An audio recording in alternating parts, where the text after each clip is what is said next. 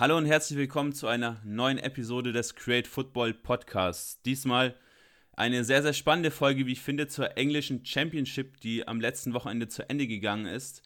Wir besprechen den Kampf um den Aufstieg, wie er am Ende ausgegangen ist. Wir besprechen die Playoffs. Wir besprechen den spannenden Abstiegskampf, der am letzten Spieltag seinen Gipfel gefunden hat mit Derby gegen Sheffield Wednesday und ein, zwei andere Teams, die uns in der Saison ja, positiv oder negativ überrascht haben. Zu Gast ist heute Flo Obst. Flo, grüß dich und kannst dich mal gerne selbst kurz vorstellen. Wer bist du und woher hast du deine große Expertise über die Championship? Ja, erstmal äh, vielen Dank für die Einladung an der Stelle. Ähm, ich habe äh, bis Ende März eigentlich äh, ja, jedes Wochenende mindestens ein Championship-Spiel für Sport Digital Fußball kommentiert. Ähm, da ist es dann eigentlich selbstredend, dass man ein bisschen Fachwissen hat und sich vorbereitet. Ähm, das habe ich natürlich dann über drei, vier Jahre gemacht. Dementsprechend bin ich in dem Zeitraum relativ gut informiert und habe dann auch äh, aus Eigeninteresse immer mal wieder auch Geschichten gelesen oder nachrecherchiert. Ähm, also daher kommt mein hoffentlich ausreichendes Fachwissen für diesen Podcast. Ja, da gehe ich ganz schwer davon aus, nach deinen ganzen Stories, die du mir über verrückte Owner und was weiß ich in der Vergangenheit erzählt hast. Hoffen wir das Beste, sage ich mal, ne? Dann wollen wir gar nicht lang rumreden, sondern starten direkt rein mit dem Meister Norwich City. Ähm, ja, ziemlich überragende Saison gespielt, wie ich finde. Ähm, die Titelhelden ganz klar für mich Temo Pukki, Emiliano Buendia wie siehst du Norwich und ja, was denkst du, was hat sie in der aktuellen Saison so stark gemacht und wie siehst du sie in einer neuen Saison der, Champion, äh, in der Premier League? Denkst du, da geht es wieder direkt runter oder kann man sich diesmal vielleicht ein bisschen länger behaupten? Also ich fange mal äh, ganz vorne in der Saison an, weil sie sind wirklich nicht gut reingestartet in die Saison. Ich glaube, die ersten vier Spiele nur vier Punkte geholt. Und dann hat es aber nach der Länderspielpause plötzlich funktioniert. Im Oktober war diese Pause. Ähm, also sie haben eigentlich mit dem gleichen Personal fast, bis auf drei, vier Ausnahmen, ähm, diese Meisterschaft geholt. Ähm, sie haben für diese Liga einen außergewöhnlich gepflegten Fußball gespielt, also viel Kurzpassspiel, sehr kontrolliert, viel, viel Ballbesitz, eine hohe Passquote. Also wirklich äh, technisch einen ganz, ganz sauberen Fußball gespielt. Buendia natürlich ähm, den besten Spieler der Liga in ihren Reihen gehabt. Ich kann mir auch nicht vorstellen, dass er bei Norwich bleibt. Ähm, sie haben es aber geschafft, über die Saison alle ihre wichtigen Spieler nach dem Transferfenster zu halten. Ähm, siehe dann auch ein Aarons rechts außen, Pukki, ähm, solche Spieler alle da behalten, weil sie ganz klar gesagt haben, okay, im Sommer könnt ihr gehen, Leute, aber im Winter geht hier keiner weg. Ähm, wäre auch nicht ganz so clever gewesen, irgendwie aus einem Team wegzugehen, was wahrscheinlich aufsteigt, zu einem Team, das vielleicht absteigt in der Premier League. Ähm, dementsprechend, äh, ja, war das, ich, viele Spieler auch äh, logischer Schritt. Ähm, und es ist schon besonders, was sie beim letzten Aufstieg gemacht haben. Da haben sie nämlich so gut wie gar kein Geld ausgegeben. Hat sich dann eben auch äh, in Ergebnissen niedergeschlagen, sang- und klanglos abgestiegen, leider Gottes. Aber das haben sie ja, sag ich mal, einkalkuliert. Das musstest du auch einkalkulieren, wenn du keine Spieler holst als Aufsteiger. Ähm, das haben sie aber gemacht, um sich wirtschaftlich zu konsolidieren, weil die aus den Jahren davor enorme Schulden hatten. Ähm, haben ja auch eine ganz spannende Besitzerin, respektive Besitzer-Ehepaar, Delia Smith, die TV-Köchin aus äh, dem United Kingdom und ihr Mann Win Jones. Also zwar spannende Figuren. Die Delia hat auch schon mal die Fans auf dem Feld äh, angefeuert. Äh, die Medien berichteten damals, sie sei betrunken gewesen, was sie aber dementiert hat. Also auf jeden Fall eine spannende Frau, wirklich auch bekannt auf der Insel. Ähm, und das sind Owner, die einen Verein führen, wie es sein sollte. Also nachhaltig mit einem Sportdirektor, ähm, der Farke machen lässt ähm, sie haben an Farke festgehalten, trotz des Abstieges, trotz des schwachen Saisonstarts. Ähm, und auch eine ganz spannende Geschichte. Sie, sie haben zum Beispiel am Trainingsplatz äh, ein Gemüsebeet. Also wirklich ein ganz interessanter Verein. Ähm, sie haben viel in die Infrastruktur investiert. Tim, Tim Krüll, der Torhüter, hat gesagt, ähm, als ich kam, hat das Gym geleckt. Also da waren Eimer aufgestellt, um das Wasser aufzufangen. Und mittlerweile, sagt er, haben sie einen der besten Trainingsplätze oder auch Trainingszentrums des Landes. Ähm, also die haben das Geld schon dann in Infrastruktur gesteckt und jetzt können sie hoffentlich für die neue Saison ähm, dann mal in Spieler investieren. Gerade wenn dann zwei, drei Stars gehen sollten, ähm, dann müssen sie nachlegen. Und Farke hat das beim Abstieg auch gesagt. Wenn wir wieder aufsteigen sollten, dann wollen wir auch äh, bleiben. Sie haben dieses Jahr Premier League letztes Jahr also genutzt, um sich zu konsolidieren. So kann man es, glaube ich, zusammenfassen. Ja, super spannende Insights schon direkt zum Beginn. Also mit dem Gemüsebild musst du gleich nochmal erklären, was da der Hintergrund ist. Will man da, will man da die Spieler schön, schön, ja, gesund ernähren? Ähm, aber zum Spielstil da nochmal vielleicht äh, zurückkommen, da habe ich natürlich auch ein paar Stats rausgesucht. Also ist schon extrem auffällig, was du auch sagst. Ähm, der, der höchste Ballbesitz der kompletten Liga auch die meisten Schüsse, die man sich erspielt hat und zudem auch die meisten Tore aus dem Spiel heraus. Also ganz klarer Fokus darauf, wirklich das Spiel zu machen, den, Spiel, äh, den Gegner mit wirklich viel Ballbesitz auch zu kontrollieren und gar nicht erst ins Spiel kommen zu lassen. Gerade diese ja, schwächeren englischen Vereine, die dann oft versuchen, mit den langen Bällen nach vorne zu operieren. Sowas einfach direkt gar nicht zuzulassen, einfach das Spiel zu kontrollieren ähm, und dann vorne eben zuzuschlagen. Ex extrem viele Tore, wie gesagt, auch ähm, dazu die wenigsten langen Bälle, also spricht alles klar für einen sehr, sehr ballbesitzstarken Fußball. Äh, Buendia, du hast ihn auch schon angesprochen. Ähm, ja, Wahnsinn. 15 Tore, 16 Torvorlagen, die meisten kreierten Chancen der kompletten Liga. Dazu auch die meisten Schnittstellenpässe. Ähm, kann mir auch nicht vorstellen, dass sie den wirklich noch halten können. Denke auch mit seinen 24 Jahren ist da noch, noch einiges an Potenzial für ihn, was er noch ausschöpfen kann bei anderen Clubs. Ja, definitiv. Ich meine, da waren jetzt auch schon in Anführungszeichen größere dran, auch wenn Arsenal aktuell nicht gerade sportlich groß ist in der Premier League, um es mal ehrlich äh, zu sagen. Aber Buendia ist wirklich ein ganz besonderer Spieler. Ähm, du hast es schon gesagt, die Schnittstellenpässe, ähm, das war auch eine Riesenstärke von Norwich. Er kann es natürlich als, als bester Spieler, aber sie haben auch zwei, drei andere gehabt, ähm, die das wirklich toll spielen können gegen Dreierketten. Habe ich ein Spiel gegen Bristol City gehabt, äh, im Oktober war das, glaube ich, ähm, wo die wirklich die so auseinandergespielt haben in der ersten Hälfte mit zwei, drei Schnittstellenpässen. Ähm, es war immer wieder auch im Aufstiegsjahr auffällig, dass Norwich selbst im letzten Drittel Lücken findet über flaches Passspiel. Und das ist eine Qualität, die in der Liga leider nicht viele Teams haben. Und das hat Norwich eben auch so abgehoben äh, von den anderen Teams, gerade in diesem Jahr. Ich glaube, 97 Punkte ähm, wenige Teams haben in den letzten Jahren überhaupt die 100 geschafft. Also es ist schon ein überragender Wert gewesen, die überragende Saison von denen. Genau, anderer Spieler, ähm, um das noch zu ergänzen, Todd Cantwell, auch mit über zwei Schnittstellenpässen pro Spiel. Also da sieht man schon ganz klar, wohin da der Fokus geht. Einfach einen schönen Ballbesitzfußball und wie du schon gesagt hast, da kannst du dich in der Liga halt auch abheben, weil die anderen Teams sowas zum einen nicht können, aber auch nicht so wirklich wollen. Also gerade wenn du an Clubs denkst wie wie Cardiff, äh, die gefühlt alles lang Holz auf Kiefer Moor schlagen. Ähm, ja, solche Teams kann man eben schon ziemlich stark kontrollieren, eben mit genau solchen Aktionen, wie sie Norwich eben bringt. Ja, das ist super, dass du das sagst, weil ich habe das Spiel Norwich Cardiff im Dezember auch kommentiert. In der zweiten Hälfte hätte Cardiff da richtig untergehen können. Also die haben die in der zweiten Hälfte so auseinandergenommen. Die hatten sechs, sieben Torchancen, wo sie nicht, also bei weitem nicht alle genutzt haben. Ähm, gut, da war ähm, auch noch Neil Harris der Trainer. Unter ähm, Mick McCarthy wurde es ja wieder ein bisschen besser bei Cardiff. Sicherlich nicht in puncto Spielstil, aber in puncto Ergebnisse.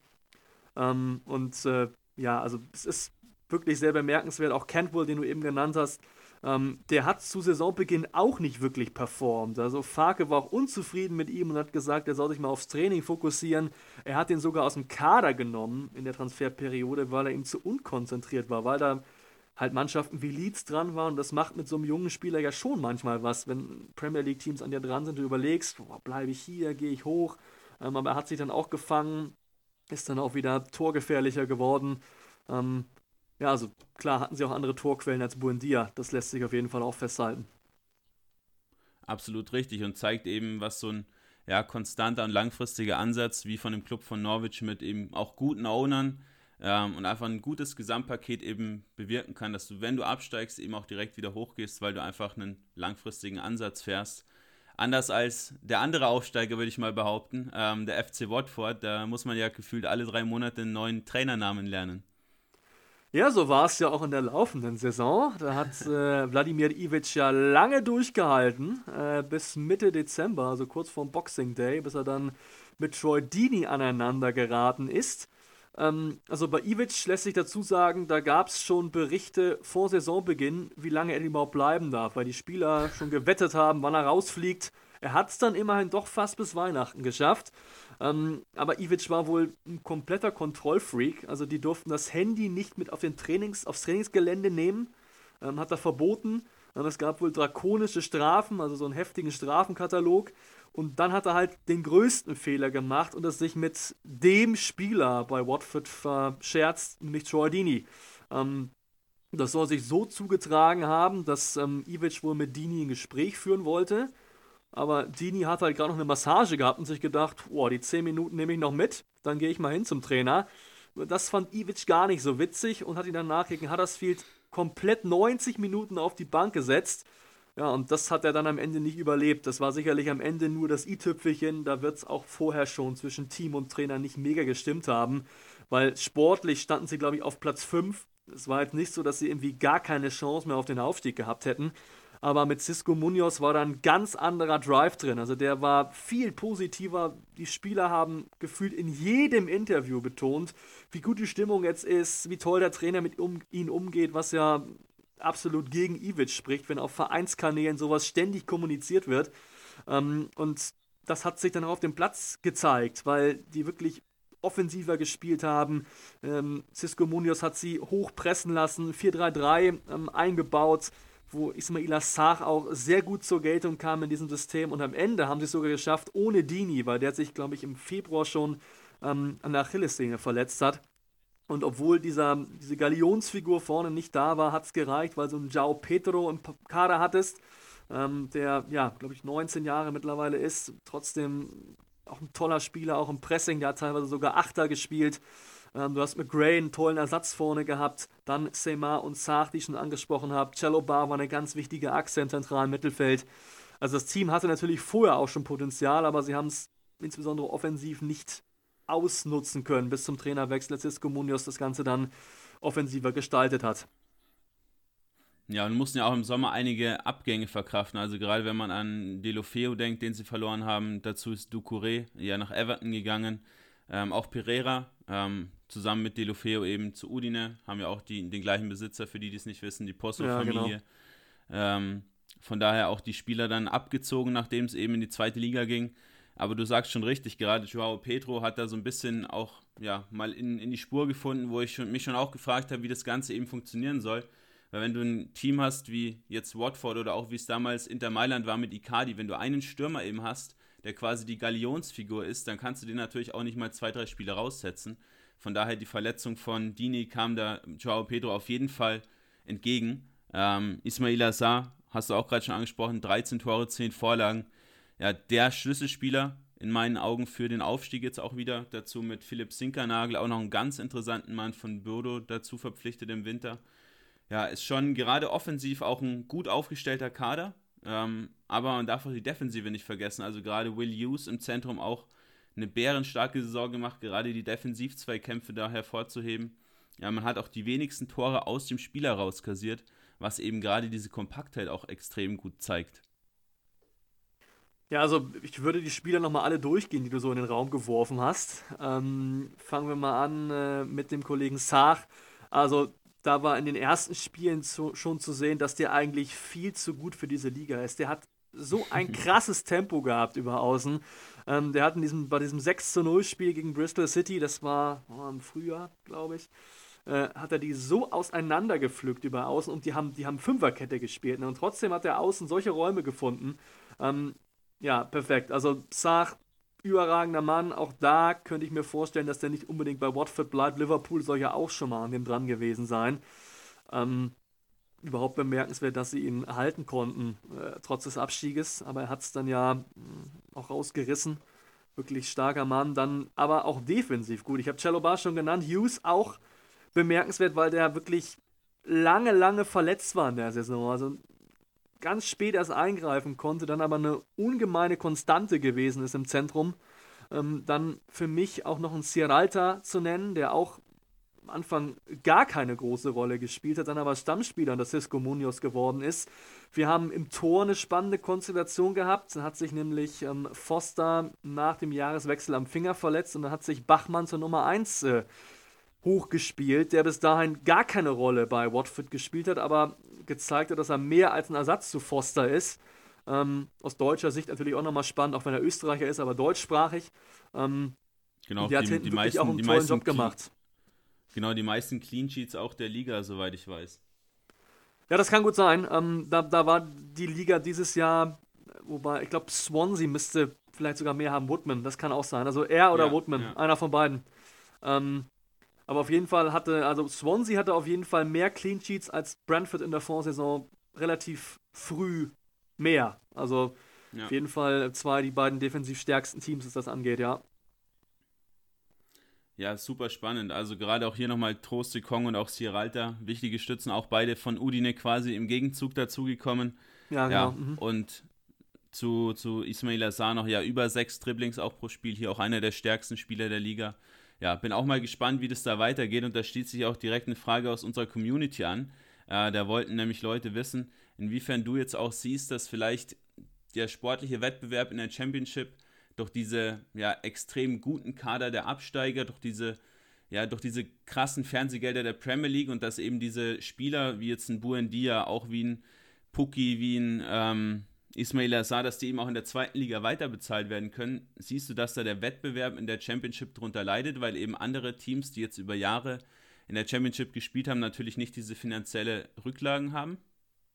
Also die Parachute Payments kommen ja auch noch dazu. Also du hast ja nicht nur dieses horrende TV-Geld in den letzten Jahren kassiert, sondern du kriegst ja auch dann noch Parachute Payments, also Fallschirmzahlungen nach dem Abstieg.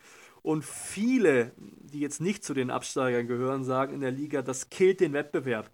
Ähm, weil du halt drei Teams hast, die finanziell über allen anderen stehen. Und das ist auch die Gefahr dieser Liga. Also alle versuchen halt mitzuhalten mit diesen finanziellen Mitteln dieser Mannschaften. Und das treibt so viele Vereine in finanzielle Nöte, weil sie halt gambeln und sagen, ja, wenn wir aufsteigen, ist ja wurscht, weil wir 100 Millionen Pfund TV-Geld sicher haben.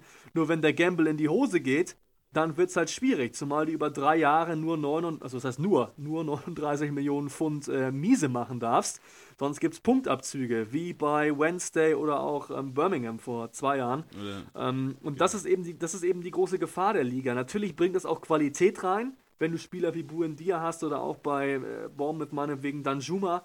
Solche Leute sind zu gut für die Liga. Sach genau das gleiche, aber das sind ja auch Attraktionen. Ähm, natürlich das TV-Geld in der Championship deutlich geringer, weil es eben von der IFL vermarktet wird und nicht von der Premier League. Ähm, aber sicherlich ein Problem, was angegangen werden muss. Es gibt immer wieder auch Rufe nach einem Salary Cap. Ähm, da wehren sich natürlich gerade die großen Vereine in der Liga, weil sie eben mehr ausgeben wollen, um diesen Aufstieg zu schaffen, um an die Goldtöpfe ranzukommen. Das ist eine ganz schwierige Konstellation. Andererseits ähm, würden dann natürlich die Aufsteiger ohne Parachute Payments ihre Stars alle verkaufen müssen. Und ja, das würde natürlich die Liga auch um einige Attraktionen ärmer machen. Das ist ein ganz schwieriges Thema. Ja, sehe ich absolut ähnlich. Erklär doch nochmal für die Zuhörer, die es nicht genau wissen, was diese Parachute Payments denn eigentlich sind und was, was die da ausmachen. Also du bekommst nach dem Abstieg, wenn du nicht wieder aufsteigst, über drei Jahre lang Geld. Das nimmt immer ab. Ähm, ich glaube, es sind dann, es ist ein Volumen von 80 Millionen Pfund über die drei Jahre, aber das ist jetzt nicht gesichert. Ich- Das ist ungefährer Wert, ein ungefährer Wert. Ähm, und das macht natürlich einiges aus im Vergleich zu den Wettbewerbern, die eben dieses Geld nicht haben. Da müssten dann Besitzer wie bei Leeds, Radrizani, richtig Kohle reinpumpen. Gut, muss jeder in dieser Liga, weil sie einfach defizitär ist. Ähm, aber um mithalten zu können, musst du wirklich viel Kohle reinbuttern und welcher Owner ist dazu bereit? Wie lange ist er dazu bereit, bevor er dann denkt, oh, wir schaffen den Aufstieg nicht. Das war's jetzt. Schönes Beispiel, Derby County, Mel Morris, der etliche Millionen, also im dreistelligen Bereich reingepumpt hat und jetzt werden sie fast abgestiegen und deswegen will er den Verein ja auch abstoßen. Ähm, ist immer die Frage, wie lange macht ein Besitzer das mit, wie nachhaltig ist das Ganze, aber das ist ja ohnehin ein Problem auf der Insel mit den Besitzern, nicht nur in der Championship. Also sprich, du hast einen gewissen Rahmen an Geld, was du eigentlich ja, investieren musst, um dann irgendwie den Aufstieg zu schaffen. Und wenn du das eben nicht schaffst, dann ja, vergammelst du entweder in der Liga, bis ein neuer Owner kommt oder ja, du steigst halt wieder ab. Ja, die Gehälter sind eben auch ein Riesending. Also im Schnitt gibt jeder Verein 107% seiner Einnahmen aus. Sprich, die machen jedes Mal miese durch die Gehälter, weil dieses Gehaltsniveau in der zweiten Liga wirklich sehr, sehr gut ist. Das ist ja auch ein Indikator dafür, ist ja auch, dass einige deutsche Spieler mittlerweile dahin gewechselt sind. Janel zum Beispiel ähm, oder auch andere vor ein paar Jahren, Polter oder Leistner, die ja auch in der deutschen zweiten Liga bei Top-Vereinen hätten spielen können. Aber eben, in dem Fall bei QPR, viel Geld verdient haben, was sie in der zweiten deutschen Liga nicht bekommen würden. Ja, absolut richtig. Ich kann mich da auch an ein Interview von Julian Börner erinnern, der jetzt mit Sheffield Wednesday abgestiegen ist der auch ja, gesagt genau. hat, ich habe nur einen gewissen Zeitraum eben an Jahren, in denen ich spielen kann und bevor ich dann zweite oder dritte Liga in Deutschland spiele, wenn dieses Angebot eben kommt aus England, dann nehme ich das an, weil da verdiene ich in einem Jahr das, was ich in Deutschland vielleicht in drei Jahren verdiene. Äh, von daher, ja, ganz klar für Spieler attraktiv, äh, für Fans auch attraktiv, aber man muss sich halt die Frage stellen, wie langfristig eben diese ganze Liga mit ihren finanziellen Strukturen gedacht ist, gerade auch jetzt durch Corona ähm, was du mir auch öfter mal erzählt hast, dass da der ein oder andere Verein schon ja ordentlich zu schlucken hat. Ja, also Derby hat in dieser Saison ein paar Mal die Gehälter nicht zahlen können, ähm, Wednesday auch. Ähm, das Problem ist ja dass, ja, dass es keine so wirkliche Unterstützung vom Staat gibt äh, für den Fußball, weil das Argument des Staats ist natürlich, guckt euch die Ablösesummen an, die da gezahlt werden. Da können wir dem Steuerzahler nicht verklickern, dass wir diesen diesen Zweig, diesen Wirtschaftszweig unterstützen. Sehen die Fußballer natürlich anders. Wie soll das anders sein? Ne? Wenig überraschend. Ähm, aber also die Zuschauereinnahmen machen natürlich viel aus, wenn die TV-Gelder nicht so hoch sind. Ja, und wenn du dann Leeds United warst in der Championship, die ja im Schnitt fast 30.000 da hatten, dann kannst du das ja mal hochrechnen, was da an Geld flöten geht, plus was die Leute vertrinken und veressen äh, am Spieltag.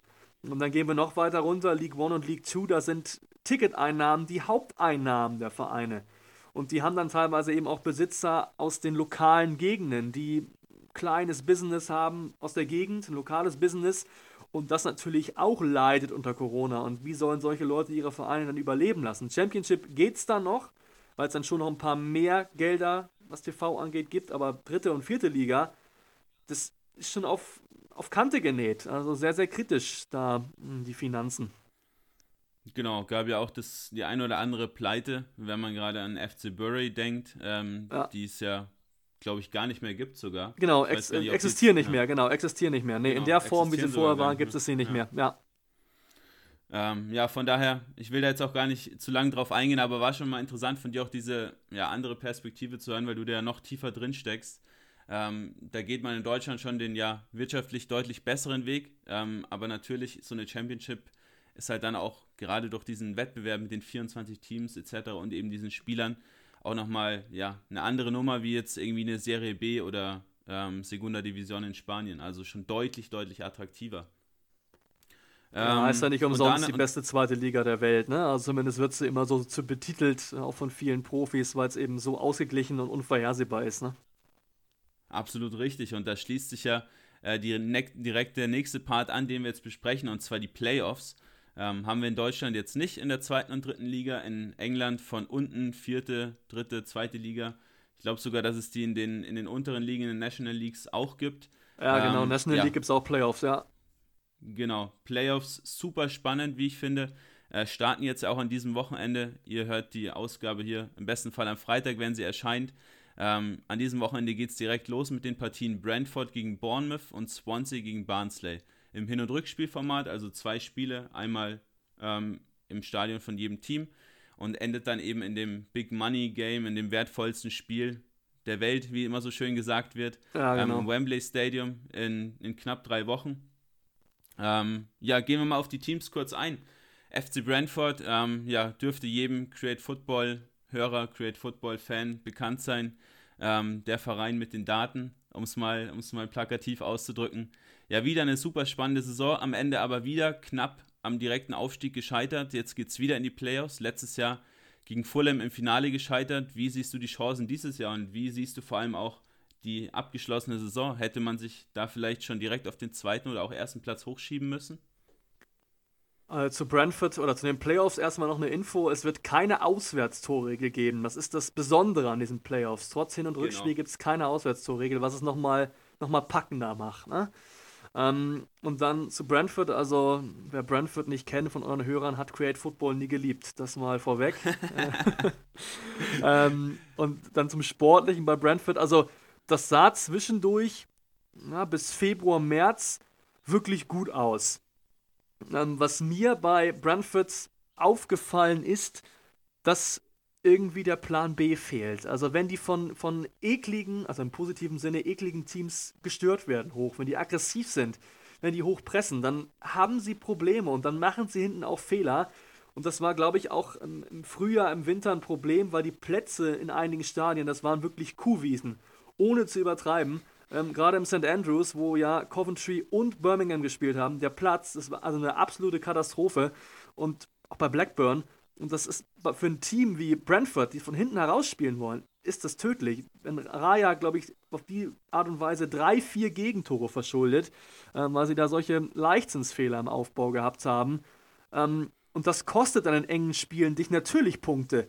Und sie hatten eben genau dann im Frühjahr diese Phase. Hm, klar, die hatten auch zwischendurch Corona. Sie hatten zu Saisonbeginn ganz heftiges Programm bis Weihnachten, weil sie auch im League Cup sehr weit gekommen sind. Ähm, ja, und dann ein paar Verletzungen gehabt. Nurgor hat lange Zeit gar nicht gespielt. Ähm, so, das war zum Beispiel ein wichtiger Faktor in der Vorsaison. Dann hat sich Rico Henry noch verletzt. Ähm, dann hatten sie keinen wirklichen Linksverteidiger mehr. So, ich glaube, das war auch ein Grund dafür, dass Thomas Frank zum Ende der Saison hin, wo es dann wieder ein bisschen besser lief, auch auf äh, Dreierkette umgestellt hat, weil er eben diesen offensiven Linksverteidiger nicht hatte. Ähm, so, und das wird sicherlich ein Faktor gewesen sein. Ich glaube, ich habe es auch getippt, kann ich ehrlich sagen, dass Brentford auf Rang 2 landet. Ähm, aber Watford hat dann einfach eine zu starke Form gehabt. Da konnten sie nicht mithalten. Swansea ist genau das Gleiche. Auch die haben dann das nicht schaffen können, haben vielleicht auch nicht die Breite im Kader gehabt. Und bei Brentford, wie gesagt, da hat mir manchmal Plan B gefehlt, auch von Thomas Frank mal im Spiel was umzustellen. Das habe ich in den Spielen, wo ich die Bees gemacht habe, zu selten gesehen. Ähm, aber das soll jetzt keine Kritik an Thomas Frank sein. Der hat diesen Verein auch dahin geführt, wo er jetzt ist. Sie spielen zum zweiten Mal in Folge Playoffs. Sie haben zum zweiten Mal in Folge die Chance auf die Premier League, wo sie zuletzt in den 50ern irgendwann waren. Also nicht in der Premier League, aber im Oberhaus. Ähm, die Fans sind aber relativ kritisch. Also wenn man auf Twitter oder Facebook mal so die Aufstellung und die Ergebnisse liest, die sind schon äh, ja ungeduldig. Das bringt der Erfolg natürlich immer so mit sich. Aber da ist Thomas Frank, wenn man den ganzen Hatern Glauben schenken mag, nicht ganz unumstritten auf jeden Fall. Ja, interessant. Auch wieder, was du gesagt hast mit dem Frühjahr, sehe ich ganz genauso. Ähm, gerade hier diese Phase im März und April ähm, und auch im Februar, wo man einige Spiele auch in Unentschieden gespielt hat. Ich, ein paar Gegner wie jetzt Derby, Nottingham, Huddersfield, Birmingham, äh, Millwall, Cardiff, sind einfach Spiele, die, die musst du auch gewinnen, ist auch ganz klar, äh, wenn du eben hoch willst. Dazu eben Niederlagen bei, bei Queen's Park, auch bei Coventry was du gerade gesagt hast, ähm, sowas darf dir nicht passieren. Und da gab es eben eine, eine, lange Phase, wo man dann, nachdem man ja zu Saisonbeginn ewige Zeiten lang ungeschlagen war, ähm, dann halt auch viel Federn hat lassen und auch wieder abgerutscht ist, nachdem man ja zwischenzeitlich auf Platz 1 lag. Ähm, dennoch auch spielerisch wieder eine extrem starke Saison von Brentford. Also man kann wieder ganz klar erkennen, eben dieses System, was sie immer spielen. Ähm, ganz lang eben diese Viererkette, dann diesen einen klaren Sechser, den eben auch lange dann Vitali Janelt gegeben hat, der Deutsche, äh, mit diesen zwei Achtern davor und vorne eben der Dreiersturm mit Ivan Tony als ja, der Galionsfigur, wo, wo wir vorhin schon bei dem Namen waren, eben der Spieler, der ja, alles wieder gerissen hat in der Saison für knapp 5 Millionen gekommen, im Sommer erst aus Peterborough und trotzdem 31 Ligatore gemacht. Unfassbarer Spieler. Wir haben auch eine wahnsinnig gute Chancenverwertung, auch ziemlich viele Chancen kreiert, auch da in den Top 3 der Liga.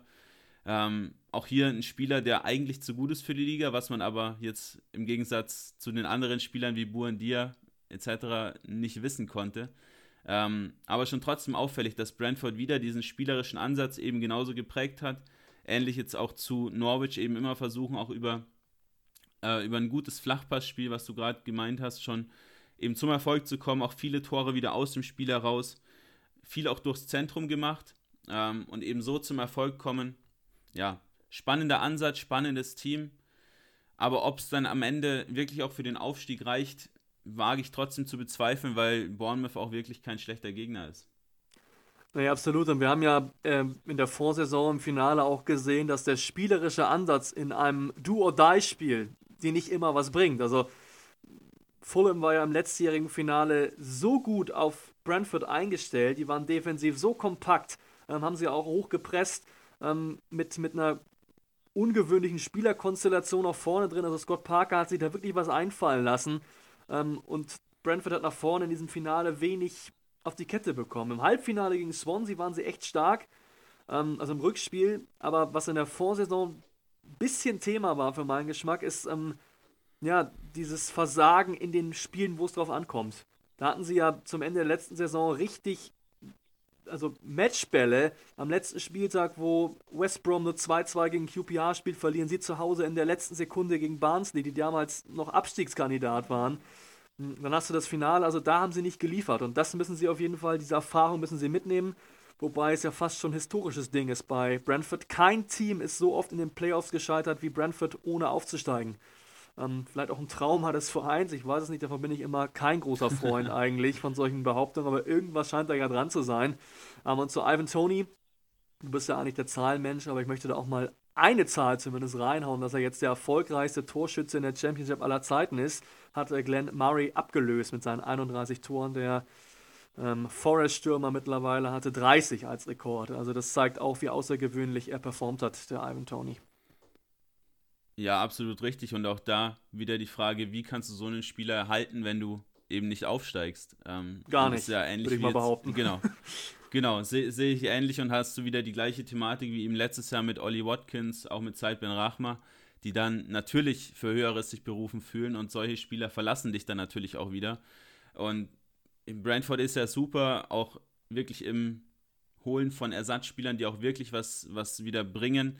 Äh, die Absolut, holen sie auch ja. oft frühzeitig auch gerade Ivan Tony, den sie auch verpflichtet haben, bevor eben Watkins abgegeben wurde, um eben, wie wir auch schon das häufigeren mal ange ja, erklärt haben sozusagen, ähm, um eben die Ablöse so möglich, so gering wie möglich zu halten. Deshalb ähm, ganz, ganz spannend hier mit Markus Forst, auch einen Spieler in der Hinterhand, der diese Rolle eventuell füllen könnte, bin ich mir aber nicht sicher, ob der dir wirklich auch deine 20, 30 Tore schon machen kann, ähm, mit seinen erst 21 Jahren. Ähm, aber ich kann so die Kritik der Fans auch ein bisschen verstehen, weil man eben ja schon auch davon genervt ist, dass die besten Spieler eben immer wieder weggekauft werden. Du immer wieder so einen kleinen Rebuild machen musst. Auch Spieler wie Josh da Silva oder auch Matthias Jensen, ähm, die auch absolut dafür berufen sind, mal Premier League zu spielen. Auch David Raya, der im Sommer ja sehr begehrt war, auch die würden bei einem Nichtaufstieg den Verein vielleicht wieder verlassen. Ähm, von daher schon extrem wichtig. Auch Rico Henry, da noch ein Spieler, ähm, jetzt auch mal wirklich so diesen letzten Push zu schaffen ähm, und dann auch wirklich mal den ja, Karren ins Ziel zu fahren.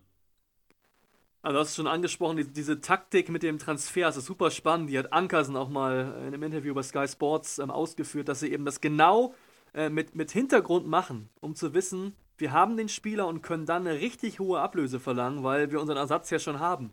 Das ist brutal ja. clever und habe ich so im Fußballbusiness auch ehrlich gesagt selten gehört. Ähm, das machen viele Vereine ja leider eher andersrum, äh, dass sie dann erst warten, bis die Kohle da ist und dann gucken sie mal, wen wir denn so holen können. Ähm, also wirklich bemerkenswerter Ansatz und gerade was die Offensive angeht, da haben sie ja in den letzten Jahren immer wieder ihren Topmann ersetzen müssen. Neil Morpay war der Erste, der dann zu Brighton gegangen ist. Dann kam Watkins, der aus den eigenen Reihen noch da war.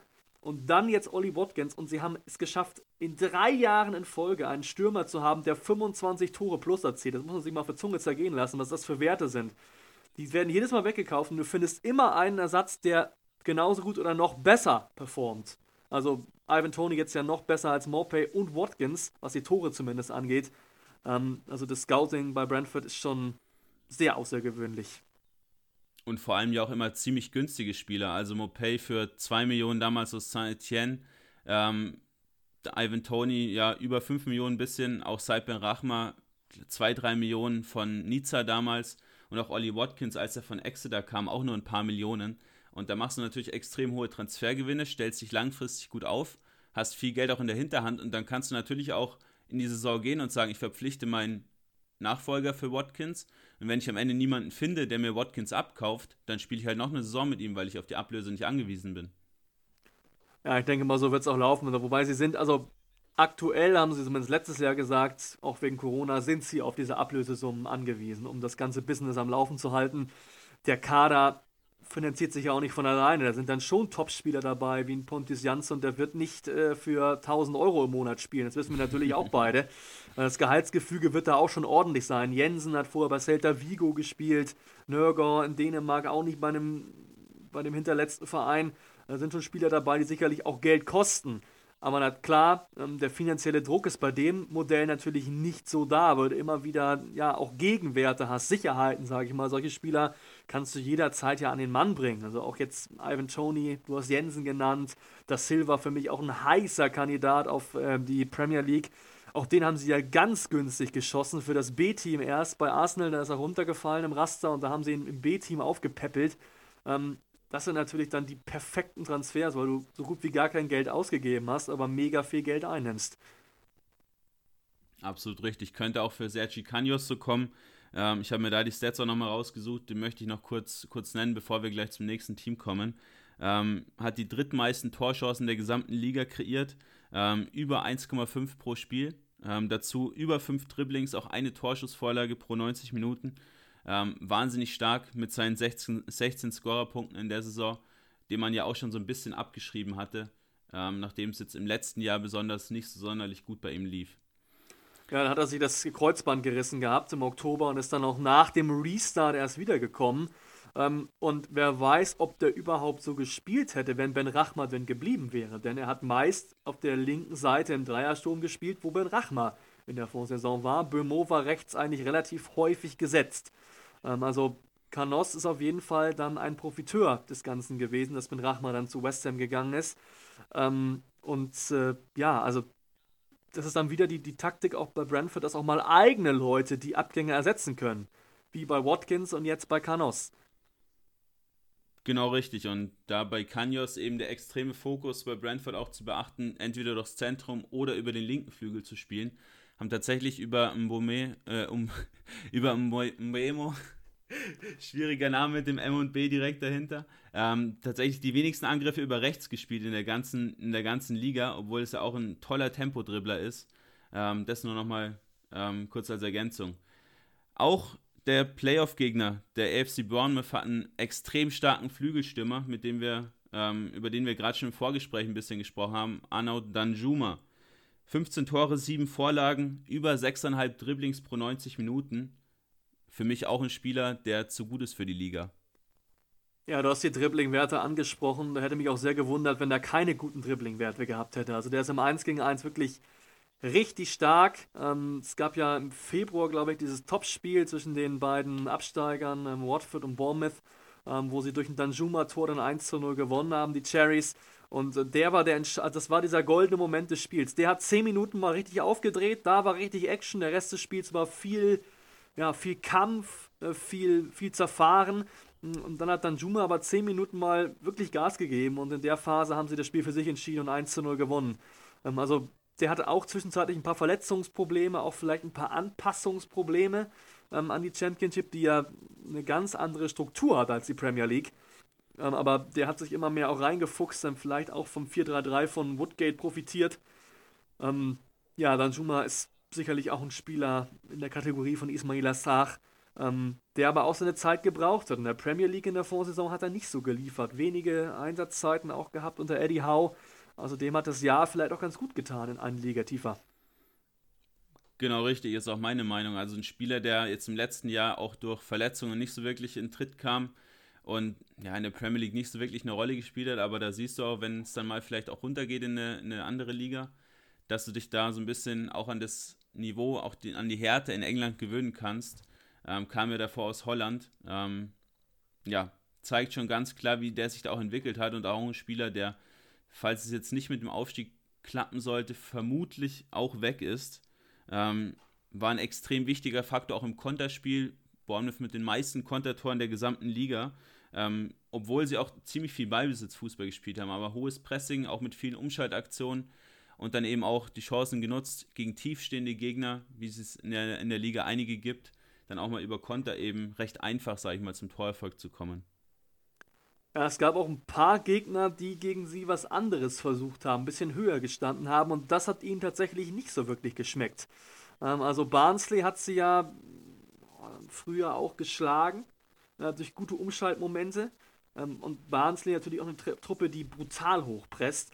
Ähm, und das ist vielleicht auch der Ansatz für Brentford. Deswegen gehe ich von einem sehr ausgeglichenen Halbfinale aus, weil Brentford auch ein Team ist, was hochpressen kann, das vor allen Dingen auch verinnerlicht hat. Und das schmeckt Bournemouth gelegentlich nicht. QPR hat ganz zu Saisonbeginn da auch ein tolles Spiel ähm, bei den Cherries abgeliefert. Die waren ja ebenbürtig, hätten in der ersten Hälfte eigentlich auch in Führung gehen müssen, weil sie deutlich besser waren, besseren Chancen hatten.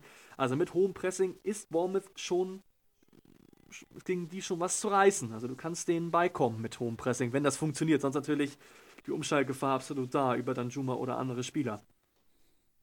Ja, sehe ich ähnlich. Zu Barnsley kommen wir gleich, nur da jetzt schon mal vorhergesagt auch die beste Pressing-Mannschaft der gesamten Liga mit dem niedrigsten PPDA-Wert. Ähm, ansonsten, was du zu Brentford gegen Bournemouth gesagt hast, sehe ich ähnlich. Ähm, Brentford generell auch ziemlich sicher im Ballbesitz, also haben die drittwenigsten Ballverluste. Von daher wird es zu diesen Umschaltaktionen vielleicht auch eher nicht kommen für Bournemouth. Deshalb, ich sehe die ja, Qualität im Kader ein bisschen stärker bei Bournemouth, wenn ich ehrlich bin. Ähm, ja, bin ich bei dir, ja. Ja, gerade auch in der Defensive. Ähm, sehe aber trotzdem, dass Brentford spielerisch und auch taktisch ein bisschen besser aufgestellt sein kon oder sein dürfte. Ähm, hätte mir eigentlich ja, Bournemouth gegen Brentford als Finale in den Playoffs gewünscht, wäre, glaube ich, auch das Spiel der, der ja, zwei von den vier besten Mannschaften ähm, jetzt in diesen Playoffs. Aber mal abwarten. So hat man immerhin zwei Spiele, wo man auch betrachten kann, was dann dabei rumkommt. Ich habe auch gesagt, das ist für mich das vorgezogene Finale eigentlich. Ähm, Bournemouth gegen Brentford, ähm, weil ich von beiden jetzt gesagt hätte, die stehen im Finale, wenn sie jetzt nicht ja, schon gegeneinander spielen würden. Ähm, ja, ein bisschen schade, aber ich meine, Barnsley ist ja aus deutscher Sicht oder aus deutschsprachiger Sicht auch relativ spannend. Äh, mit einigen Österreichern, mit Valeria Ismail. Ähm, und Swansea hat tolle Talente mit dem Steve Cooper, der äh, einen tollen Job bei der FA in der Jugend gemacht hat. Also, das, alle vier Mannschaften haben schon was, aber ich sage auch, ich hätte am ehesten dann die beiden im Finale gesehen. Ja, absolut richtig. Dann kommen wir zum zweiten äh, Halbfinale. Swansea gegen Barnsley hast du gerade schon genannt. Ähm, Swansea, ja, ziemlich interessant. Freddy Woodman, ähm, auch im letzten Jahr schon im Tor gewesen, ähm, als es da in die Playoffs ging. Oder, nee, war, war sogar verletzt, glaube ich, damals. Ähm, genau, da war er verletzt, da stand Mulder am Tor, der genau. jetzt bei Herrenfeen spielt. Genau, genau, ja war damals verletzt, habe ich mich auch ein bisschen geärgert, um, weil ich ihn da wirklich auch mal auf dieser größeren Bühne ganz gerne gesehen hätte. Ähm, jetzt in der aktuellen Saison mit Guehi, auch Kabango, ähm, zwei ziemlich junge Innenverteidiger in ihrer Dreierkette, die, die sie da immer wieder gespielt haben. Ähm, ja, schon ziemlich interessant und vorne muss man dann wahrscheinlich hoffen, dass Andrew Ayew und Jamal Lowe die ja, Kohlen aus dem Feuer holen.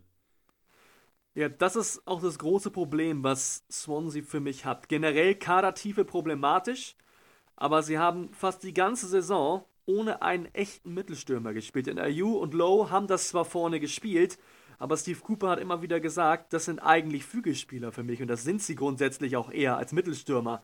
Aber da er eben keinen Mittelstürmer hatte, der ihm im Winter auch nicht gekauft wurde, weil Swansea seit Jahren auf Konsolidierung wirtschaftlich aus ist und die Besitzer eben nicht so viel Geld reinballern wollen, ähm, war das halt problematisch. Sie haben dann Carlton Morris geholt, der hat sich aber auch relativ schnell verletzt, schwer am Knie verletzt. Ähm, und so waren sie dann wieder bei gar keinem Mittelstürmer mehr. Ähm, sie haben Cullen aus der U23, aber der ist noch absolut nicht auf dem Niveau, dass er Startstürmer für mich wäre bei einem Aufstiegsaspiranten. Ähm, und ja, da müssen es die beiden vorne richten, wie du es gesagt hast. Ich finde den Transfer von Hauerhand, der war ganz wichtig für das Team, weil er gerade am Anfang Spiele durch Einzelaktionen entschieden hat. Der weiß, wie es ist, aufzusteigen, mit Villa auch über die Playoffs. Ähm, ist, ein, ist ein kerniger Typ im Zentrum. Ähm, also Hauerhand war auf jeden Fall ein ganz cleverer Transfer von Swansea, aber auch andere Leihspieler. Woodman zum Beispiel ist nämlich auch nur ausgeliehen, zwar zum zweiten Mal in Folge, aber auch nur Leihspieler von Newcastle. Ähm, bei Göhi gilt das Gleiche. Und dann kommen eben immer wieder die Eigengewächse dazu. Kebango zählt dazu. Ähm, Joe Roden haben sie ja in die, in die Premier League verkauft, auch ein Eigengewächs.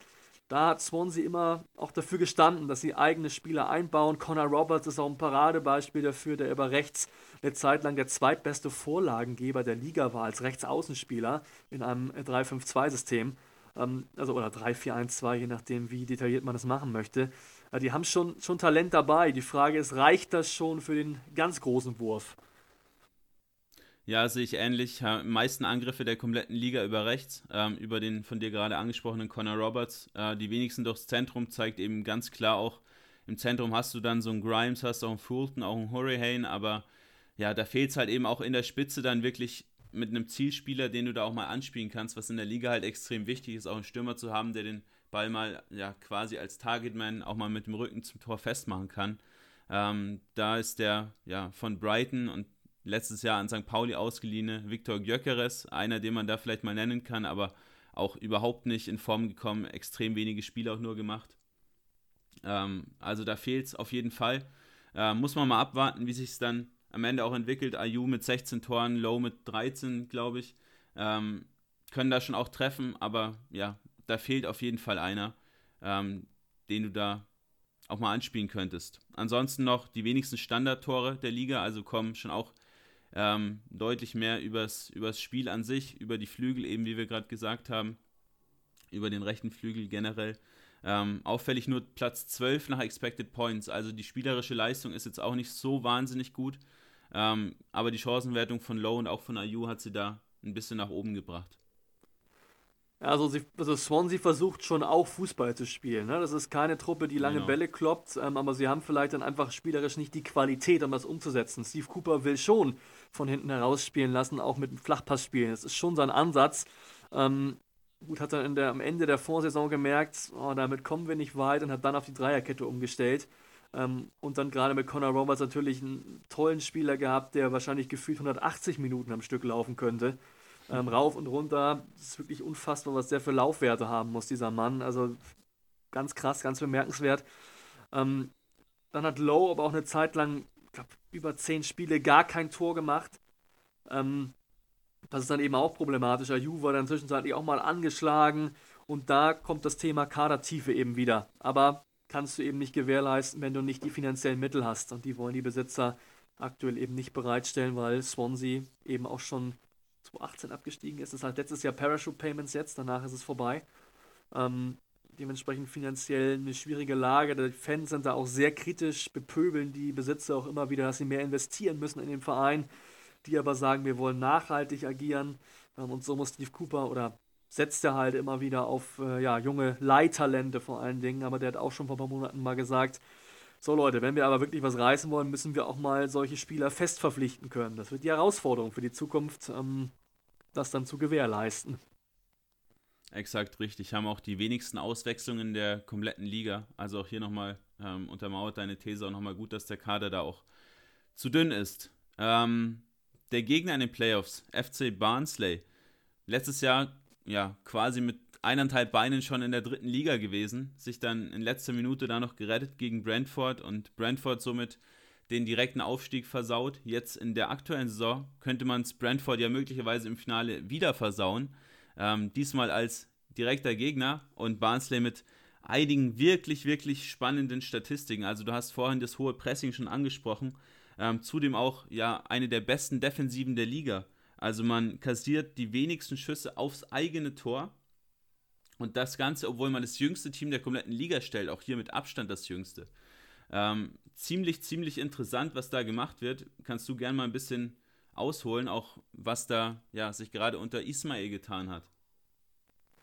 Also dieser Ansatz mit jungen Spielern, den haben sie nach dem Aufstieg schon verfolgt. Da haben sie etliche Spieler geholt, die ja gerade mal 20 oder jünger waren. Dementsprechend hatten sie eben auch lange Abstiegskampf in der Saison, weil die Erfahrung nicht da war, weil die Spieler sich an das Niveau gewöhnen mussten. Dann ist Stendel auch relativ schnell weg gewesen.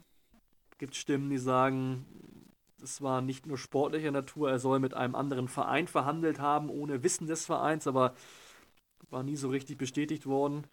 Ähm, dann kam Gerhard Struber, der aus dem Team auf jeden Fall mehr rausgeholt hat. Der hat echt Top-Werte geliefert. Deswegen wurde von einigen Wettanbietern Barnsley sogar als Überraschung der Saison äh, angesehen, was sie dann ja auch geworden sind.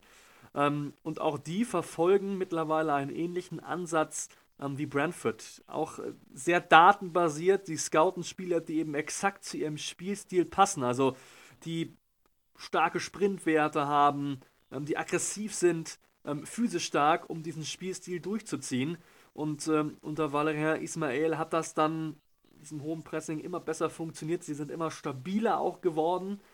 Ähm, ja, also eine Wandlung, die eigentlich keiner so richtig für möglich gehalten hätte. Wie gesagt, in der Vorsaison, du hast es angesprochen, ähm, fast mit mehr als eineinhalb Beinen in der zweiten Liga, in der dritten Liga gewesen, ähm, weil sie haben am 45. Spieltag in der 90. gewonnen und in der 96. am Final Day, also die sind zweimal dem Sensenmann entkommen, aber ganz knapp. Ähm, deswegen ist es umso bemerkenswerter, diese Serie, die sie gehalten haben. Ich hätte auch nicht gedacht, dass sie das, das von, von der Form her durchhalten. Ähm, also bin ich sehr überrascht. Ja, absolut richtig. Und es ist bei, bei, äh, bei Barnsley auch ganz ja, auffällig, dass eben Dinge ja, stark gemacht werden, andere Dinge wiederum schwach, aber auch bewusst schwach. Beispielsweise, man hat extrem wenig Ballbesitz, will diesen Ballbesitz aber auch gar nicht wirklich. Man lässt den Gegner so ein bisschen machen, aber greift dann früh an, sodass man eben auch weit vorne den Ball erobern kann, ähm, um dann eben auch schnell zum, an äh, zum Abschluss zu kommen. Hier ähm, Spieler, den sie im Winter geholt haben, auch, ich würde mal behaupten, auf Datenbasis, äh, war Daryl Dyke, äh, den sie aus Orlando ausgeliehen haben. Ähm, ich glaube auch mit Kaufoption, ähm, der sich wahnsinnig gut gemacht hat jetzt in der Rückrunde. Ähm, mit 45% Chancenverwertung ähm, auch über 14 Offensivzweikämpfen und fast 19 Kopfballduellen pro Spiel. Also ein Spieler mit 1,88, 100 Kilo wiegt er laut transfermarkt.de. Ein wahnsinniger Brecher da vorne drin, der auch so ein bisschen gefehlt hat, aber der eben auch ein neues Element da wieder in den Sturm mit reinbringt. Und so hat man mit Collie Woodrow mehr so diesen schon abschlussstarken, aber auch eher diesen Vorbereiter-Typ. Hat dann mit Daryl Dykes diesen ganz klaren Targetman. Ähm, dahinter mit, mit Mowat und auch mit Callum Styles zwei weitere ziemlich interessante Spieler.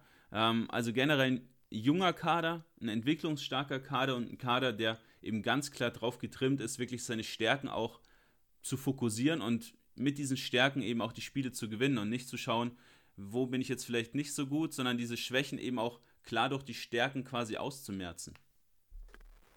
Ja, der, der Dyke-Transfer war natürlich ganz entscheidend. Du hast äh, Corley Woodrow angesprochen der hat häufig Mittelstürmer gespielt. Das ist er für mich aber auf keinen Fall. Er ist eher ein Zehner-Typ, genau, eine hängende Spitze, weil er für Mittelstürmer eine zu schwache Conversion hat. Also er ist zu schlecht in der Chancenverwertung. Ähm, da hat er wirklich einige Dinger liegen lassen, aber als Vorbereiter, als Mann, der der Bälle auflegen kann, ist er wirklich ein Top-Spieler. Und deswegen war der Dijk-Transfer echt clever und echt gut, echt smart. Ähm, dazu kommen dann noch zwei richtig torgefährliche Innenverteidiger mit Metz Andersen und mit Michael Hellig.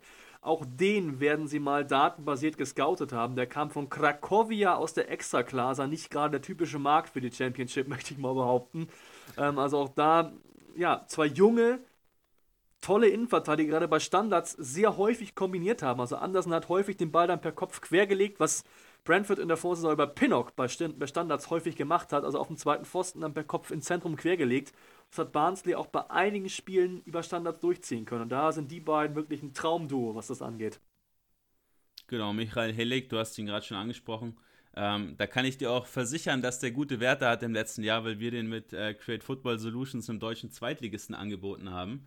Ähm, also ein Spieler, der auch uns im letzten Sommer schon aufgefallen ist. Wir waren dann ja auch ein bisschen überrascht, dass er in Anführungsstrichen nur nach Barnsley gegangen ist, weil das ja auch ein Club war, die im letzten Sommer jetzt nicht ja, dafür gestanden haben, dass man damit vielleicht auch schnell in die Premier League kommt, sondern eher ein ja, Abstiegskandidat auch wieder für die neue Saison rein subjektiv betrachtet.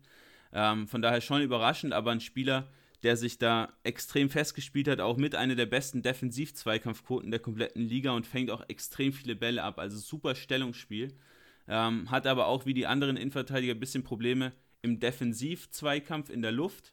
Ähm, aber offensiv, wie du schon gesagt hast, beide recht torgefährlich. Ähm, auch Solbauer macht mal das ein oder andere Tor. Ähm, da ist man schon super aufgestellt, häufig auch mit einer Dreierkette. Ja, genau, 3-4-3 haben sie häufig gespielt unter Ismail. Das war so sein, sein Standardsystem, genau, ja. Genau. Ähm, was ist dein Tipp? Wer, wer setzt sich da durch? Wer kommt ins Playoff-Finale? Also das erste ist brutal schwer. Also da, da gibt es das 50-50-Ding, das klassische 50-50-Ding. Da ist für mich keiner favorisiert. Beim, beim zweiten Duell ist es auch auf den zweiten Blick nicht so einfach. Barnsley dürfte laut Formtabelle sogar stärker zuletzt drauf gewesen sein als Swansea. Ich glaube aber, die Waliser werden es machen, weil sie die Erfahrung aus der Vorsaison haben. Und Barnsley hat eben überhaupt keine Erfahrung, was solche Duo-Die-Spiele angeht. Ähm, deswegen bin ich beim zweiten Halbfinale bei Swansea. Und was ich mir vielleicht wünschen würde, ist die Neuauflage des Halbfinals der Vorsaison. Also Brentford gegen Swansea, weil da war richtig Feuer drin. Teilweise haben die sich an der Seitenlinie schon gefetzt, Spieler und Trainer. Also sollte das als Finale kommen, dann ist da im Wembley aber richtig Rambazamba.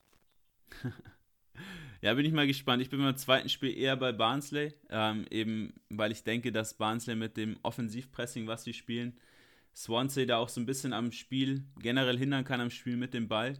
Wird auch da interessant zu sehen sein, weil ja auch wieder zwei Systeme so ein bisschen aufeinanderprallen, die sich ja schon recht ähnlich sind. Also könnte auch durchaus sein, dass man sich da so ein bisschen ähm, ja, der eigenen Stärken beraubt, wenn man eben auch wieder mit dieser Dreierkette spielt. Ähm, aber sehe beide Spiele als extrem ausgeglichen oder beide Paarungen besser gesagt, sind ja insgesamt vier Spiele. Ähm, mal abwarten. Also wird da jetzt auf gar keinen Fall Geld auf irgendwen wetten, weil da kann alles passieren.